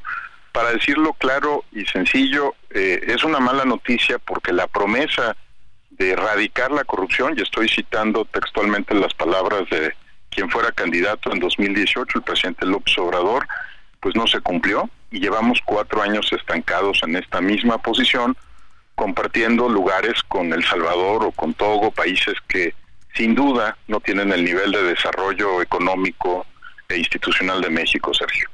Eduardo, eh, se ha dicho mucho en este gobierno que eh, la corrupción eh, pues no existe, que se acabó, se ha sacado en múltiples ocasiones el pañuelito blanco este para decir que la corrupción ha bajado. Em, ¿Qué es lo que se califica en este en este índice?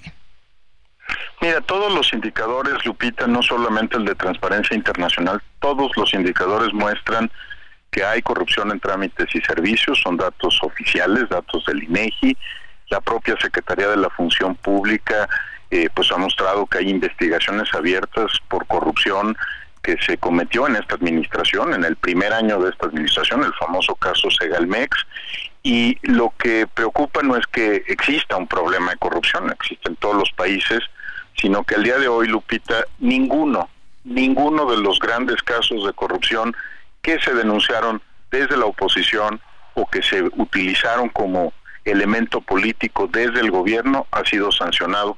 No hay una sola sentencia en firme para el caso de Brecht, para el caso de agronitrogenados, para los casos, otros casos que eh, por los que se acusa a Emilio Lozoya.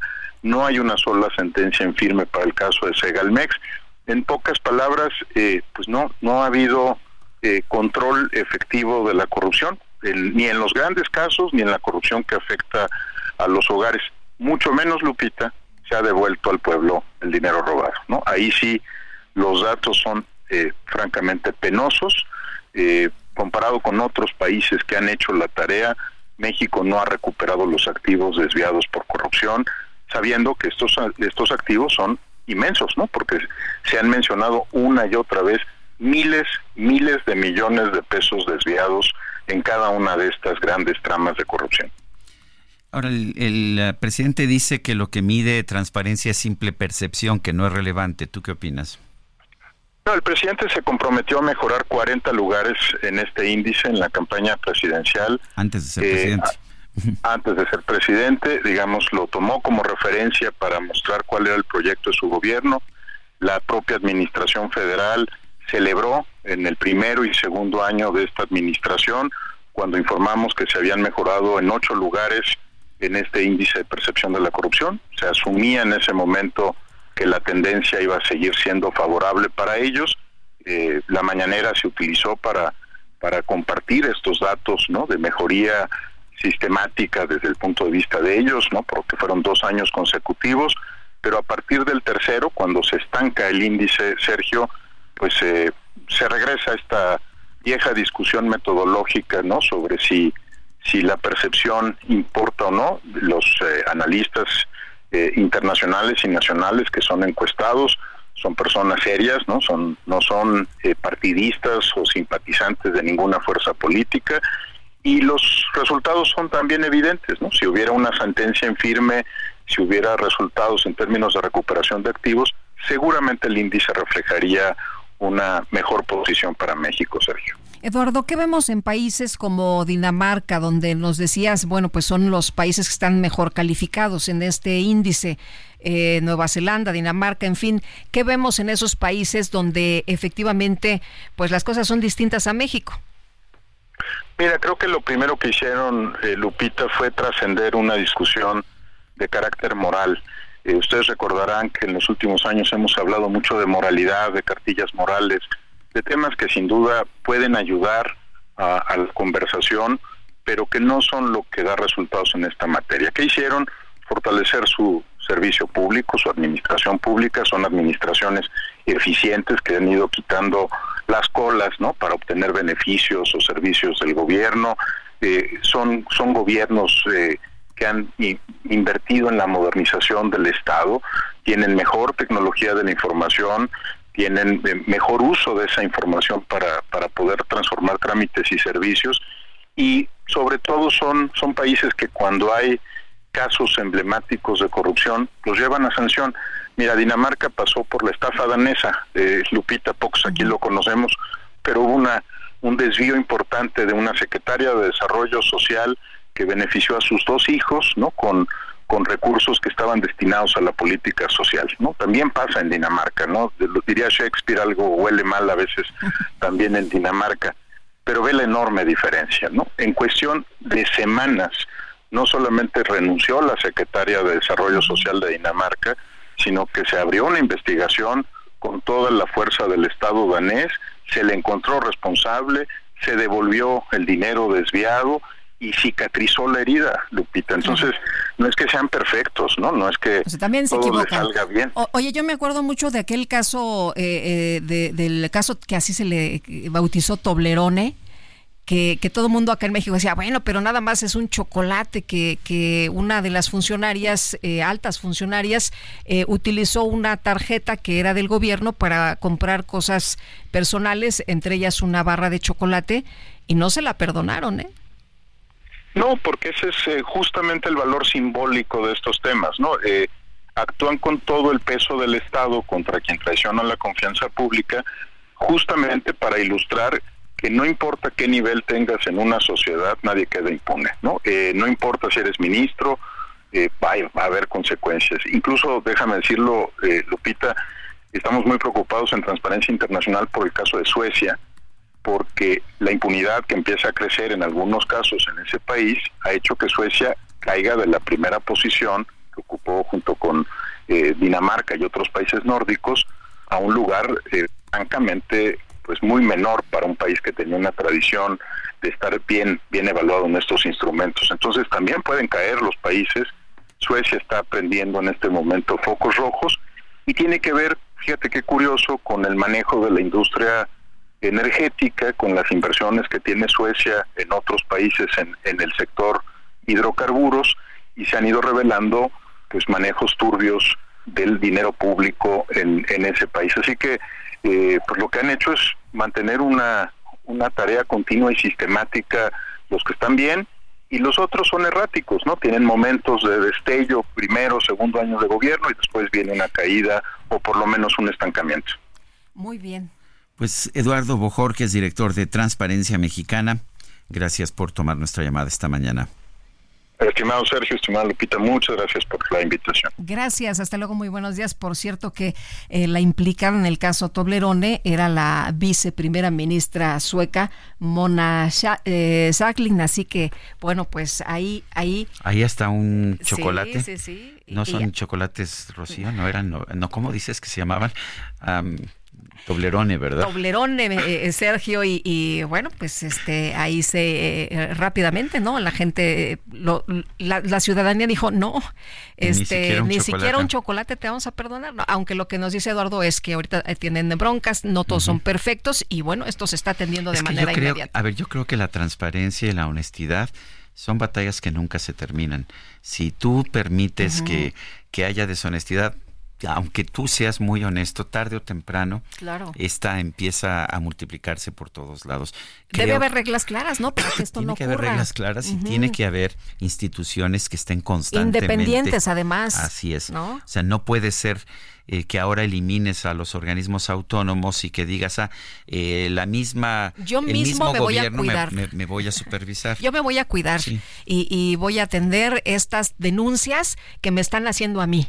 Pues qué Pues sí. barbaridad, ¿no? Este, qué sin sentido. Pero bueno, vamos a pasar a otros temas y el gobierno federal va contra un juez federal de Tamaulipas, fíjate nada más, esto porque dicen que ha facilitado la liberación de integrantes de grupos criminales, parte de lo que se ha mencionado precisamente sobre el tema el día de ayer. Empezó eh, esta información con eh, un eh, tuit que se publicó precisamente sobre lo que la Secretaría de Gobernación estaba anunciando y a través de una denuncia de juicio político presentada ante la Cámara de Diputados, la Federación busca la destitución del juez Crescencio Contreras Martínez. Acusa diversas actuaciones irregulares cuestionables, es lo que dicen en el gobierno, resoluciones y probables actuaciones ilegales para favorecer a los grupos delictivos. Por instrucciones del presidente López Obrador, la denuncia ya fue presentada ayer por la secretaria de Gobernación, Luisa María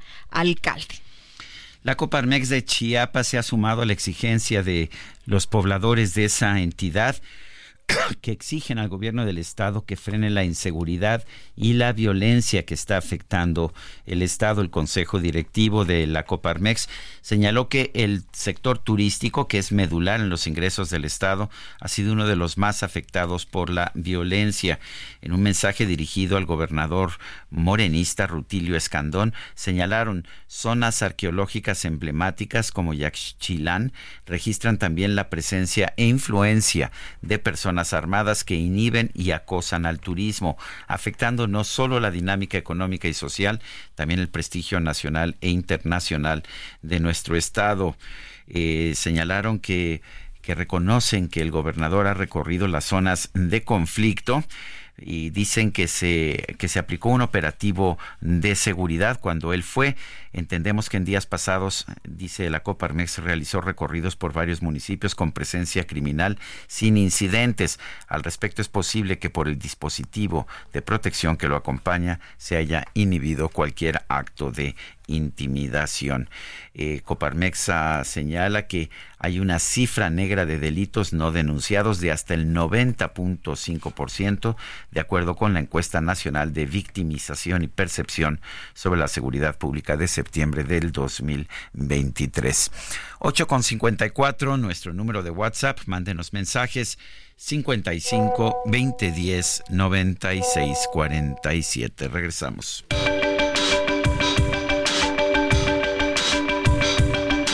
Sergio Sarmiento y Lupita Juárez quieren conocer tu opinión, tus comentarios o simplemente envía un saludo para ser más cálida esta mañana. Envía tus mensajes al WhatsApp 55 20 10 96 47.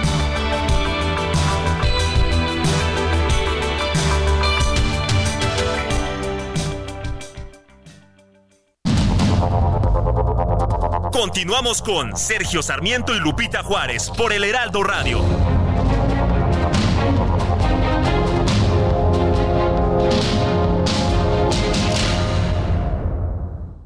Ya se acerca Expo Mueble Internacional. Acompáñanos del 14 al 17 de febrero e inspírate con su amplia variedad de muebles de estilo residencial, de oficina, para hotelería, colchones, decoración, mobiliario infantil en más de 500 empresas expositoras. Más información en www.expomuebleinternacional.com.mx. Oye, vámonos a los mensajes. Nos eh, dice, eh, buenos días chicos, Sergio y Lupita. Que periodistas consideren protegerse con amparos, pero creo que los mencio que lo Creo que los mencionen en la mañanera es maravilloso porque quiere decir que están en el pensamiento y emoción del presidente. Felicidades, soy Isa L. Bueno, usualmente o en muchas ocasiones lo que hace el presidente, y ahí sí hay que cuestionarlo, es que revela información personal, informa- información confidencial de los periodistas, como ha acontecido con Carlos Loret de Mola. Dice otra persona respecto a la página de programación de agua por colonia no dice nada que ya sabía, que no supiéramos, solo da horarios, pero no dice un día en concreto. Entonces, estamos en la misma. Soy de la alcaldía de Tláhuac. Creo que con dos días a la semana que abran la llave por colonia sería suficiente. Soy Miguel 71. Saludos y gracias. Eh, saludos a Sergio Lupita, soy Jorge B y me gustaría conocer su opinión sobre el artículo de Tim Golden. Está en todas las redes. Muchas gracias. Sí, hay dos artículos que hablan acerca de una eh, investigación de la DEA. Eh, sobre unas supuestas donativos de campaña del cártel de Sinaloa a la campaña de Andrés Manuel López Obrador en 2006. Uno es de Anabel Hernández, se publica en el portal de la Deutsche Welle, de la W, eh, DW, y el otro es el de Tim Golden, que se publica en ProPublica. Estoy apenas estudiándolos, la verdad no he hecho algún comentario. Eh, porque no tengo acceso a la investigación original de, de la DEA. Eh, también, tampoco eh, todo parece indicar que son filtraciones de la DEA, que la DEA está buscando precisamente que se le preste atención a estos artículos y pues por lo pronto yo, yo los estoy leyendo. Pues sí, hay que revisarlos, hay que conocerlos bien, Sergio, para poder opinar. aquí en la computadora. Y bueno, sí hay que reconocer que en el caso de, de Tim Golden ha sido dos veces ganador del Pulitzer, del Pulitzer también escritor senior del New York Times y ahora en ProPublica, es decir, no es un eh, periodista... Es un periodista respetado, sin duda. Desconocido, no es un periodista eh, sólido, respetado, reconocido, en fin, hay que ver qué información es mucho tiene. más controvertida, pero los dos parecen tener acceso con una trayectoria, al, mismo, sí, también. Al, mismo documento de la DEA, pero como yo no he tenido acceso al documento de la DEA, lo primero que tenemos que hacer Guadalupe y yo es leer los dos y yo estoy apenas en ese proceso. Pues sí. Bueno, eh, y vámonos, ¿no? Con, con otras cosas. Bueno, son las uh, nueve, nueve de la mañana con cinco minutos. ¿Y sabes qué me pidieron? ¿Qué te pidieron? Este, a ver, vamos a escuchar este, vamos a escuchar un fragmento de Schubert. Que nos piden los éxitos de 1700, ¿no? Sí. Que nos pide nuestro compañero Jorge Ramos. Es, es la, pues la pieza más conocida de Franz Schubert, aunque le puedo decir eh, que hay muchas más que son hermosas. Esta es la Ave María, opus 52, número 6 en la clasificación de Schubert es D839. Saludos a Jorge Ramos. Y este, aquí están los éxitos de aquel entonces. Bueno, y Jesús eh, Ramírez Cuevas, que como usted sabe es el coordinador de comunicación social de Presidencia de la República, acaba de publicar en su cuenta de Twitter que como si fuera campaña de la DEA contra el presidente López Obrador, tres medios de Estados Unidos y Alemania publican la misma información de la Agencia de Estados Unidos para señalar que gente de la campaña de AMLO en 2006 habría recibido dinero del narcotráfico. No hay pruebas, dice Jesús Ramírez Cuevas, que incriminen al presidente. Dice, no hay pruebas que incriminen al presidente. Son las 9 de la mañana con 18 minutos. Vamos a un resumen de la información más importante.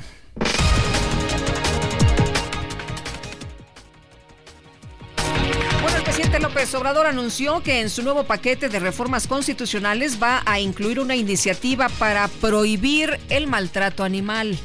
Es importante que te comente, te adelante, que el día 5, el lunes, vamos a presentar las iniciativas de reforma a la Constitución y como acordamos va a tratarse en una de estas reformas el evitar, el prohibir el maltrato a animales. Entonces, eh, de esa reforma constitucional se deben de desprender las leyes específicas o la ley secundaria para garantizar si se aprueba este mandato constitucional. La Coparmex de Chiapas llamó al gobierno a frenar la, la, inseguridad y la violencia en ese estado. Advirtió que el sector turístico es uno de los más afectados por el problema. El gobernador de Oaxaca, Salomón Jara, condenó la protesta contra la gentrificación que se llevó a cabo el pasado 27 de enero en la capital de la entidad. La lucha racista es repudiable. Ahí tenemos el ejemplo de Hitler, pues creyó que era una raza superior. Yo no sé si estos jóvenes sean de una raza superior, los respetamos mucho, pero en Oaxaca no hay razas superiores. Nuestras 16 culturas son únicas. Nadie es más ni nadie es menos. La Corte de Constitucionalidad de Guatemala ordenó al Congreso mantener como independientes y con facultades restringidas a los diputados del partido Semilla del presidente Bernardo Arevalo. En Estados Unidos, la Junta Electoral de Illinois determinó mantener al, al expresidente Donald Trump en la boleta de las primarias republicanas en esa entidad.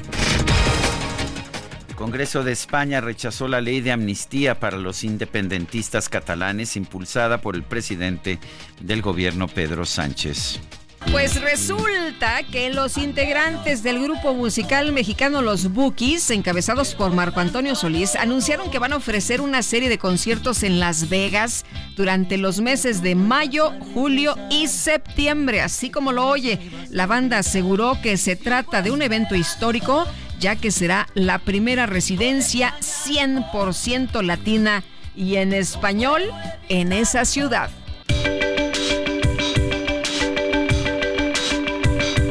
Para Lupita Juárez tu opinión es importante. Síguela en arroba Lupita Juárez H.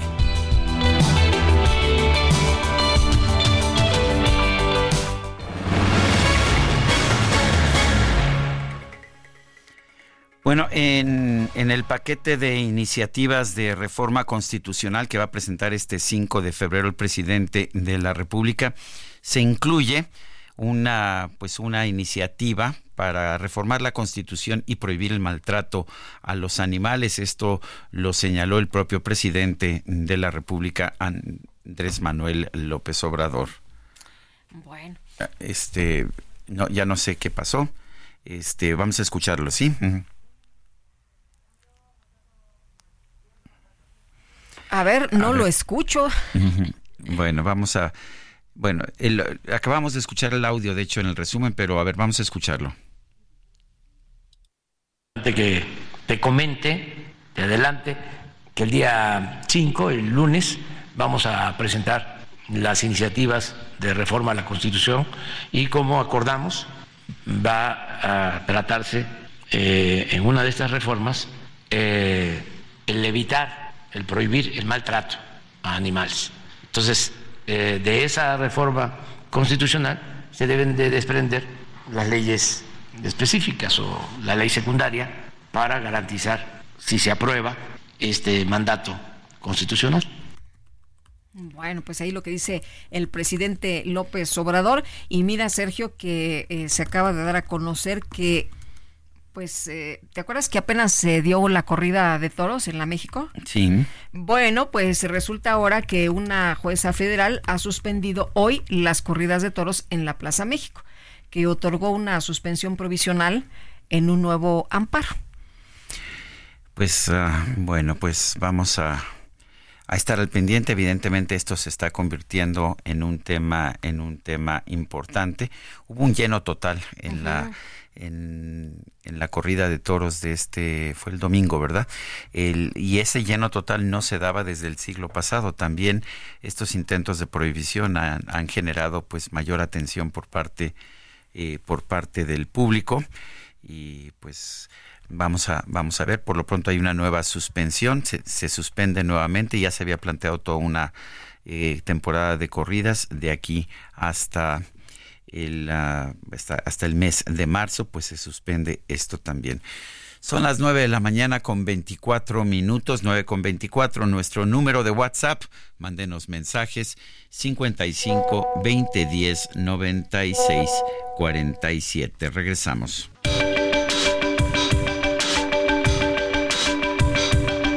Sergio Sarmiento y Lupita Juárez quieren conocer tu opinión, tus comentarios o simplemente envía un saludo para ser más cálida esta mañana.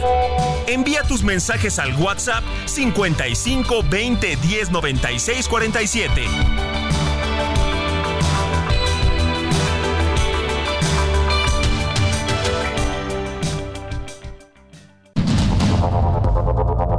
Continuamos con Sergio Sarmiento y Lupita Juárez por el Heraldo Radio.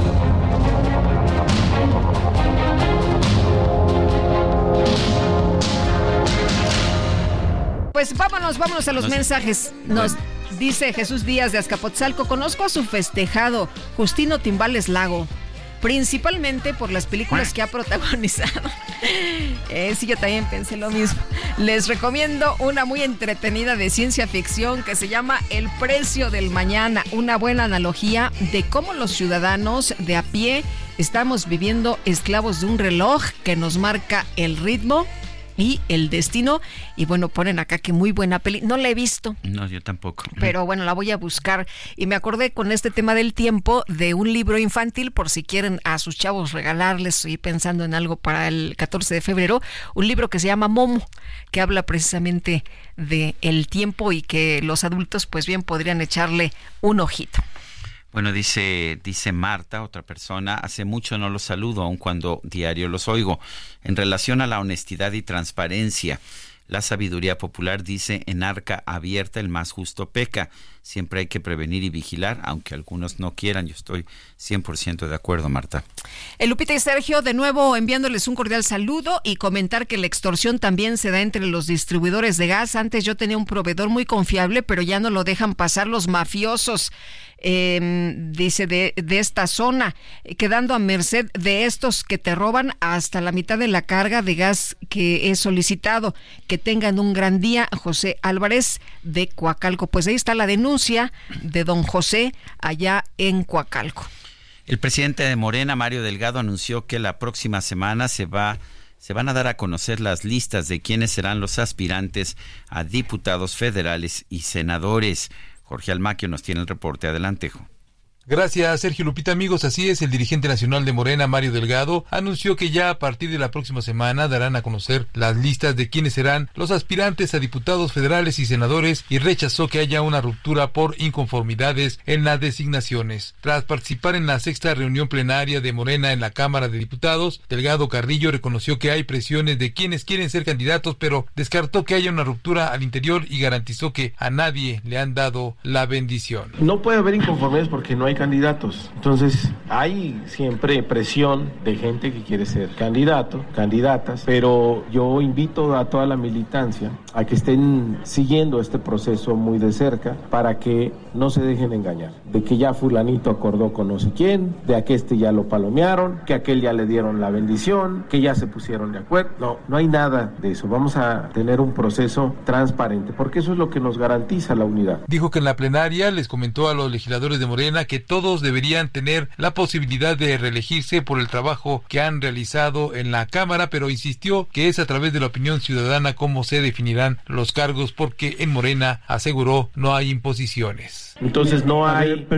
imposiciones, no hay amiguismos, no hay nepotismos, tenemos que ser fiel a que la gente siga decidiendo en Morena. Por eso nos va tan bien, porque cuando decidimos a través de las encuestas la gente nos dice quién tiene mayores posibilidades de triunfo y por eso Morena ha tenido estos triunfos tan relevantes y así nos mantendremos. Mario Delgado también reconoció que en la aplicación de encuestas sí le han invertido y se han gastado una lana, ya que aunque cuenta con un gran equipo, hubo muchos participantes en el proceso interno, por lo que tuvieron que contratar diversas empresas para que los auxiliaran. Sobre las listas plurinominales de la oposición para el Congreso, Delgado Carrillo indicó que son puro cascajo y la opción para que regresen los mismos a seguir. Entre ellos señaló a Alito Moreno, a Mario Fabio Beltrón, a Ricardo Anaya y también a Francisco Javier Cabeza de Vaca, que dijo son los mismos de siempre que quieren regresar a lo de siempre, a tratar de vivir de presupuesto y seguir robando. Sergio Lupita, amigos, el reporte que les tengo. Muy bien, pues uh, muchas, muchas gracias Jorge Almaquio por esta información. Bueno, y aquí en la cabina está con nosotros Franco Vidal, director general de la empresa Jubilación y Pensión Máxima. Franco, ¿cómo estás? Qué gusto saludarte. Muy buenos días. Muy buen día a ustedes y a toda la audiencia. Muchas gracias por la invitación. Oye, hoy vamos a platicar de la inversión que dices que es importante y por qué. Cuéntanos. Los estamos invitando a un programa de inversión, de captación de inversión para la empresa JPM Jubilación y Pensión Máxima. Esto es con la intención de ampliar nuestra red de servicios. Para todos los que ya nos conocen, que muchas personas ya nos, nos han escuchado en las, eh, las diferentes emisiones que hemos tenido aquí en el Heraldo, nosotros nos dedicamos a realizar el pago de las cuotas de modalidad 40 de aquellas personas que actualmente ya tienen 60 años, que tienen entre 1 y 5 años sin cotizar y más de mil semanas cotizadas. Estas personas se pueden dar de alta en el IMSS de forma voluntaria, de forma personal, pero para realizar el pago de esas cuotas, el IMSS les va a pagar el pago retroactivo, es decir, todos esos meses vencidos, en una sola exhibición. Actualmente eso llega a representar, ya con las cuotas, multas y recargos que maneja el IMSS, cerca de 700 mil pesos por un periodo de cinco años. Entonces, es aquí donde la disyuntiva que tienen los trabajadores al saber que tienen la oportunidad de incrementar el monto de su pensión por régimen 73, pero no tienen los recursos. Y pasa algo muy importante. Las personas, para que tengan acceso a un crédito en el sistema financiero tradicional, primero van a tener que tener algo obligatorio, deben de tener mínimo tres veces un ingreso superior al pago que les va a requerir el banco. Entonces estamos hablando de un sector de la población que ya no tiene una fuente de ingresos remunerada dentro del mercado formal. ¿De dónde sacas el dinero? ¿De dónde van a sacar el dinero? Y hay muchísimas personas, muchos de nuestros clientes, que llegan de sectores eh, de empresas de limpieza, del sector obrero, que tienen más de 30 años de servicio, que tienen la oportunidad de llevarse actualmente hasta un monto de pensión máximo de 73 mil pesos ya para este año. Sin embargo, se van con la desilusión de que al no poder pagar y no tener fuentes de financiamiento, no van a poder tener ese acceso.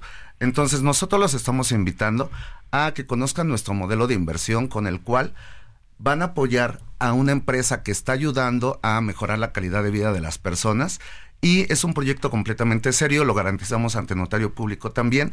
Todos los procesos les damos acceso a que conozcan hacia quién se le está invirtiendo ese proyecto, cuál es la etapa del proyecto y cuánto es el monto de la pensión final. Esto último solamente se lo autoriza el beneficiario, pero siempre se le da toda la transparencia a cambio de su confianza y de su inversión, nosotros les estamos dando una tasa de rendimiento anual que va desde el 12% hasta el 22% anual y es una tasa superior a cualquier tasa que da la banca de primer piso o la banca tradicional. A ver, si entiendo, o sea, eh, la gente coloca sus recursos contigo y esto sirve para para colocarlos en la en la modalidad 40. Es correcto, pero aquí algo muy importante. Nos preguntan muchas personas que también se acercan. En primera instancia, ¿qué pasa si yo por fuera le presto a una persona? Lo pueden hacer. Sin embargo, actualmente, y esto es desde el 2019, finales del 2019, se implementaron reglas de certificación que se llamaban anteriormente eh, motivos de certificación en el órgano de control interno en el IMSS. Nosotros no solamente nos encargamos de financiar, nosotros llevamos de la mano a nuestros clientes para que tengan un proceso adecuado, porque lamentablemente hay muchísimos casos donde las personas, al no saber cuáles son los procesos de las etapas de las pensiones, se van a encontrar que muchas veces no les reconocen el 100% de los pagos realizados. Y cuando van a realizar el trámite de su pensión, solamente les van a indicar que la pensión se calcula por sistema y que no hay manera de saber a cuánto equivale, o sea, no hay manera de saber un, una proyección, cosa que es, eh, es completamente falsa, ya que el monto de las pensiones está reglamentado en el artículo 167 de la ley del IMSS de 1973. ¿Dónde se pone en contacto eh, nuestros amigos del auditorio si quieren saber eh, más, si quieren más información? Con gusto los podemos atender en nuestras redes sociales si nos escriben por teléfono al número 55 99 90 0329. Repito este número 55 99 90 0329 y nos escriben a nuestras redes sociales, principalmente los atendemos en Facebook. Nos encuentran como JPM Jubilación y Pensión Máxima. Muy bien, pues Franco Vidal, director general de la empresa Jubilación y Pensión Máxima, gracias por estar con nosotros. Muy buenos días. Muchas gracias por el espacio. Y vamos con otro tema. La organización Fondo Semillas anunció el lanzamiento de su convocatoria a colectivas de mujeres en Acapulco y Coyuca de Benítez Guerrero para impulsar la reactivación económica. Esto después de la devastación provocada por el huracán Otis. Gabriela Toledo es directora de Fondo Semillas. Gabriela, gracias por tomar nuestra llamada. Cuéntanos de esta convocatoria, Gabriela. Gracias, buenos días a ti y a tu, auditorio, Sergio. Y bueno, pues Fondo Semillas efectivamente está cerrando el día de hoy su campaña por eh, esta devastación que sufrió el estado de Guerrero, particularmente Acapulco. Y eh, estamos por alcanzar nuestra meta. Nos faltan 1.6 millones de pesos. Nuestra meta fue de 20 millones y todavía están a tiempo para sumarse pueden entrar a nuestra página semillas.org.mx y justo el día de ayer eh, lanzamos esta convocatoria porque todos estos recursos con los que nos han apoyado van a ir a grupos de mujeres que están trabajando por la reactivación económica en el puerto y en otros municipios de Guerrero ayer en el lanzamiento de la convocatoria. Estamos esperando los registros de estos grupos de mujeres que van a trabajar en proyectos productivos. Es muy importante también la atención a la salud mental por el estrés postraumático que sufrieron después de, de este fenómeno y grupos de mujeres que también trabajen en concreto en reconstrucción. Buscamos que estos proyectos sean proyectos en el mediano y largo plazo para así poder reactivar, la economía en Guerrero. Así que Fondo Semillas se queda, los invitamos a donar ahí en nuestra página semillas.org.mx. Todavía están a tiempo para que nos apoyen a alcanzar la meta, Sergio. Eh, Gabriela, ¿nos repites eh, eh, en dónde se puede donar y cómo se puede donar? De, cuánto, de cuántos recursos? De, no sé, 10 pesos, 100 pesos. Los montos, los montos sí. Sí, sí, claro que sí. en la página www.semillas.org.mx eh, pueden donar desde 100 pesos eh, y hay diferentes montos y también hay fondos de los que ustedes quieran, todos suman. ¿Puedo escoger el proyecto que me guste o, no? Pueden escoger el proyecto, eh, hay están las tres líneas de, de estos proyectos que les acabo de compartir, proyectos productivos, atención a la salud mental y este estrés postraumático y reconstrucción. Entonces, de ese recurso que se reciba se van a beneficiar 20 colectivas o grupos de base de mujeres. Esta selección es una selección entre pares, es decir, ellas mismas, eh, las mujeres que se registren, se van a votar los proyectos que se hayan recibido. La convocatoria va a estar abierta desde el día de ayer hasta el próximo 29 de febrero. Entonces, las invitamos también a registrarse. Bueno, pues yo quiero, yo quiero agradecerte, Gabriela Toledo, directora de Fondo Semillas, por haber conversado con nosotros esta mañana. Gracias por el espacio y visiten nuestras redes en arroba Fondo Semillas en Facebook, Twitter e Instagram. Muchas gracias por el espacio y buenos días a todas y a todos. Gracias, igualmente. Bueno, son las nueve de la mañana con 45 minutos. Vamos a un resumen de la información. El presidente López Obrador calificó como falsos los reportes de distintas agencias de noticias de Estados Unidos y Alemania sobre un presunto financiamiento del narcotráfico a su campaña electoral del 2006. No, es completamente falso. ¿no? Es una calumnia. Están, desde luego, muy molestos y lamentablemente la prensa, como hemos visto, no solo en México, en el mundo, está muy subordinada al poder. En el caso de Estados Unidos tiene mucha influencia el Departamento de Estado y las agencias en el manejo de los medios. Y aquí también. Pero este, no hay ninguna prueba. Eh, son unos viles calumniadores, aunque los premien como buenos periodistas. Bueno, pues ahí la respuesta del presidente Andrés Manuel López Obrador. Vamos a ver qué es lo que se da como pruebas de eh, pues estas investigaciones periodísticas. Y bueno, por otro lado, el presidente anunció que va a proponer que se reduzcan los porcentajes necesarios para que las consultas ciudadanas sean vinculatorias. Va a llevar a que en los estados, pienso, se reformen las constituciones y se puedan llevar a cabo estas consultas. Y si es estatal, pues ya no son 27 millones. Ya si es en el Distrito Federal, ya serían, no sé, 2, 3 millones. Y entonces participan todos, participamos todos, y eso es la democracia, que participen todos, que hay argumentos a favor, argumentos en contra, pero sí vamos a dejar eh, la propuesta. Pues cuántos votos quiere el presidente, ¿no? Este, a lo mejor nada más con el suyo basta. Una juez federal otorgó una suspensión provisional, una nueva suspensión a la asociación Todas y Todos por Amor a los Toros para frenar los espectáculos taurinos en la Ciudad de México. La Comisión de Seguridad Nacional de la Cámara de Representantes de los Estados Unidos aprobó avanzar en sus artículos de juicio político contra el secretario de Seguridad Nacional Alejandro Mayorkas. La policía de Pensilvania detuvo a un hombre que publicó un video en redes sociales en el que muestra una supuesta cabeza decapitada y critica al presidente Joe Biden por el manejo de la crisis migratoria. El presidente de Brasil, Luis Ignacio Lula da Silva, ordenó despedir al director adjunto de inteligencia, Alessandro Moretti, esto en el marco de una investigación de la Policía Federal sobre espionaje ilegal en favor del expresidente Jair Bolsonaro.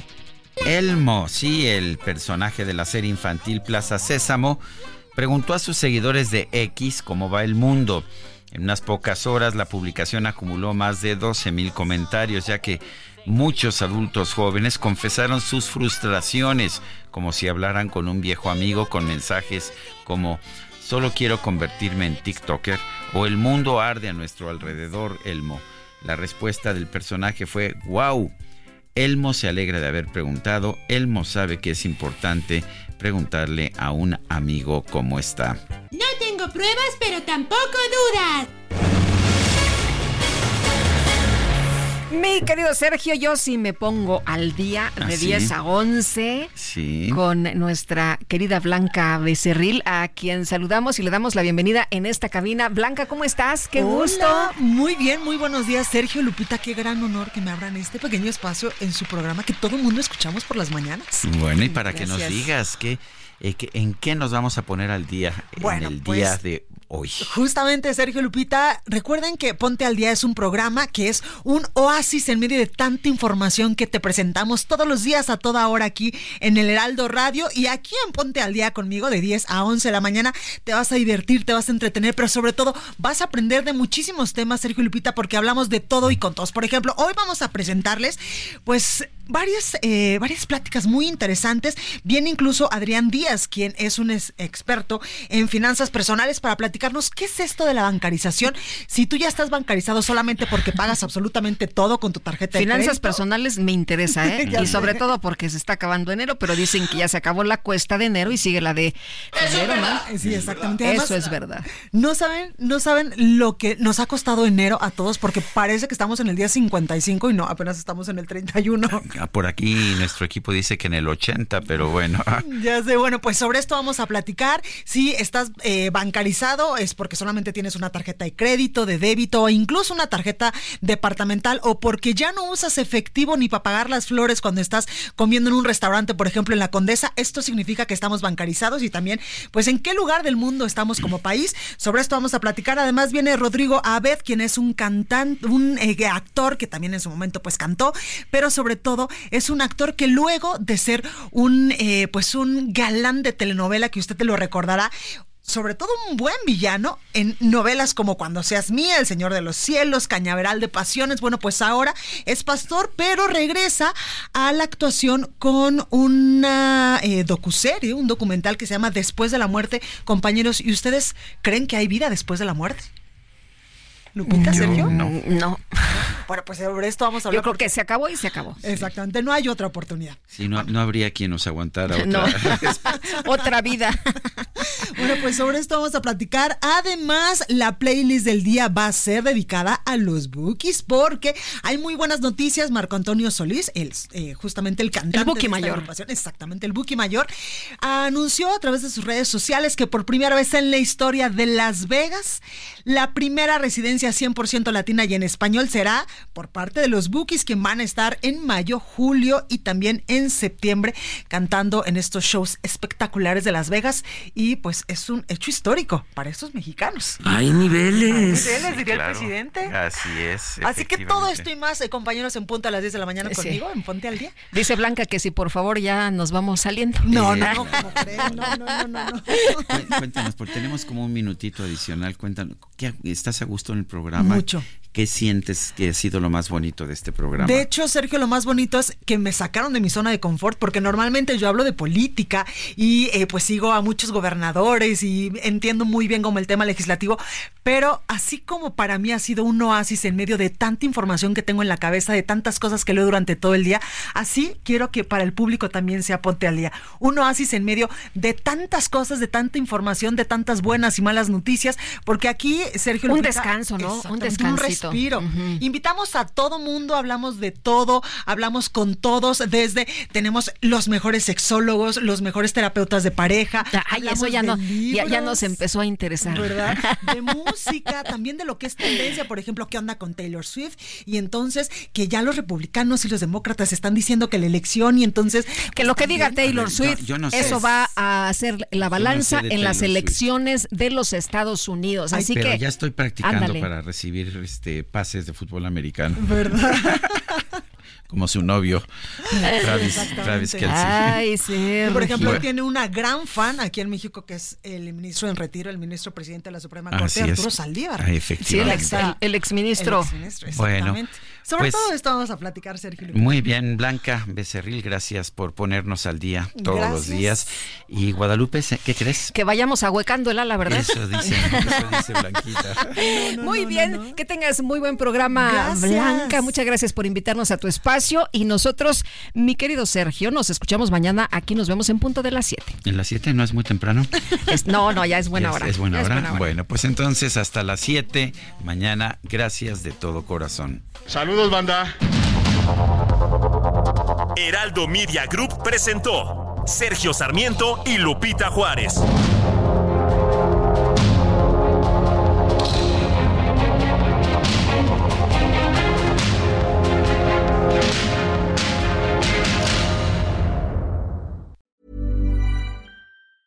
Normally, being a little extra might be a bit much, but not when it comes to healthcare. That's why United Healthcare's Health Protector Guard fixed indemnity insurance plans, underwritten by Golden Rule Insurance Company, supplement your primary plan so you manage out of pocket costs. Learn more at uh1.com.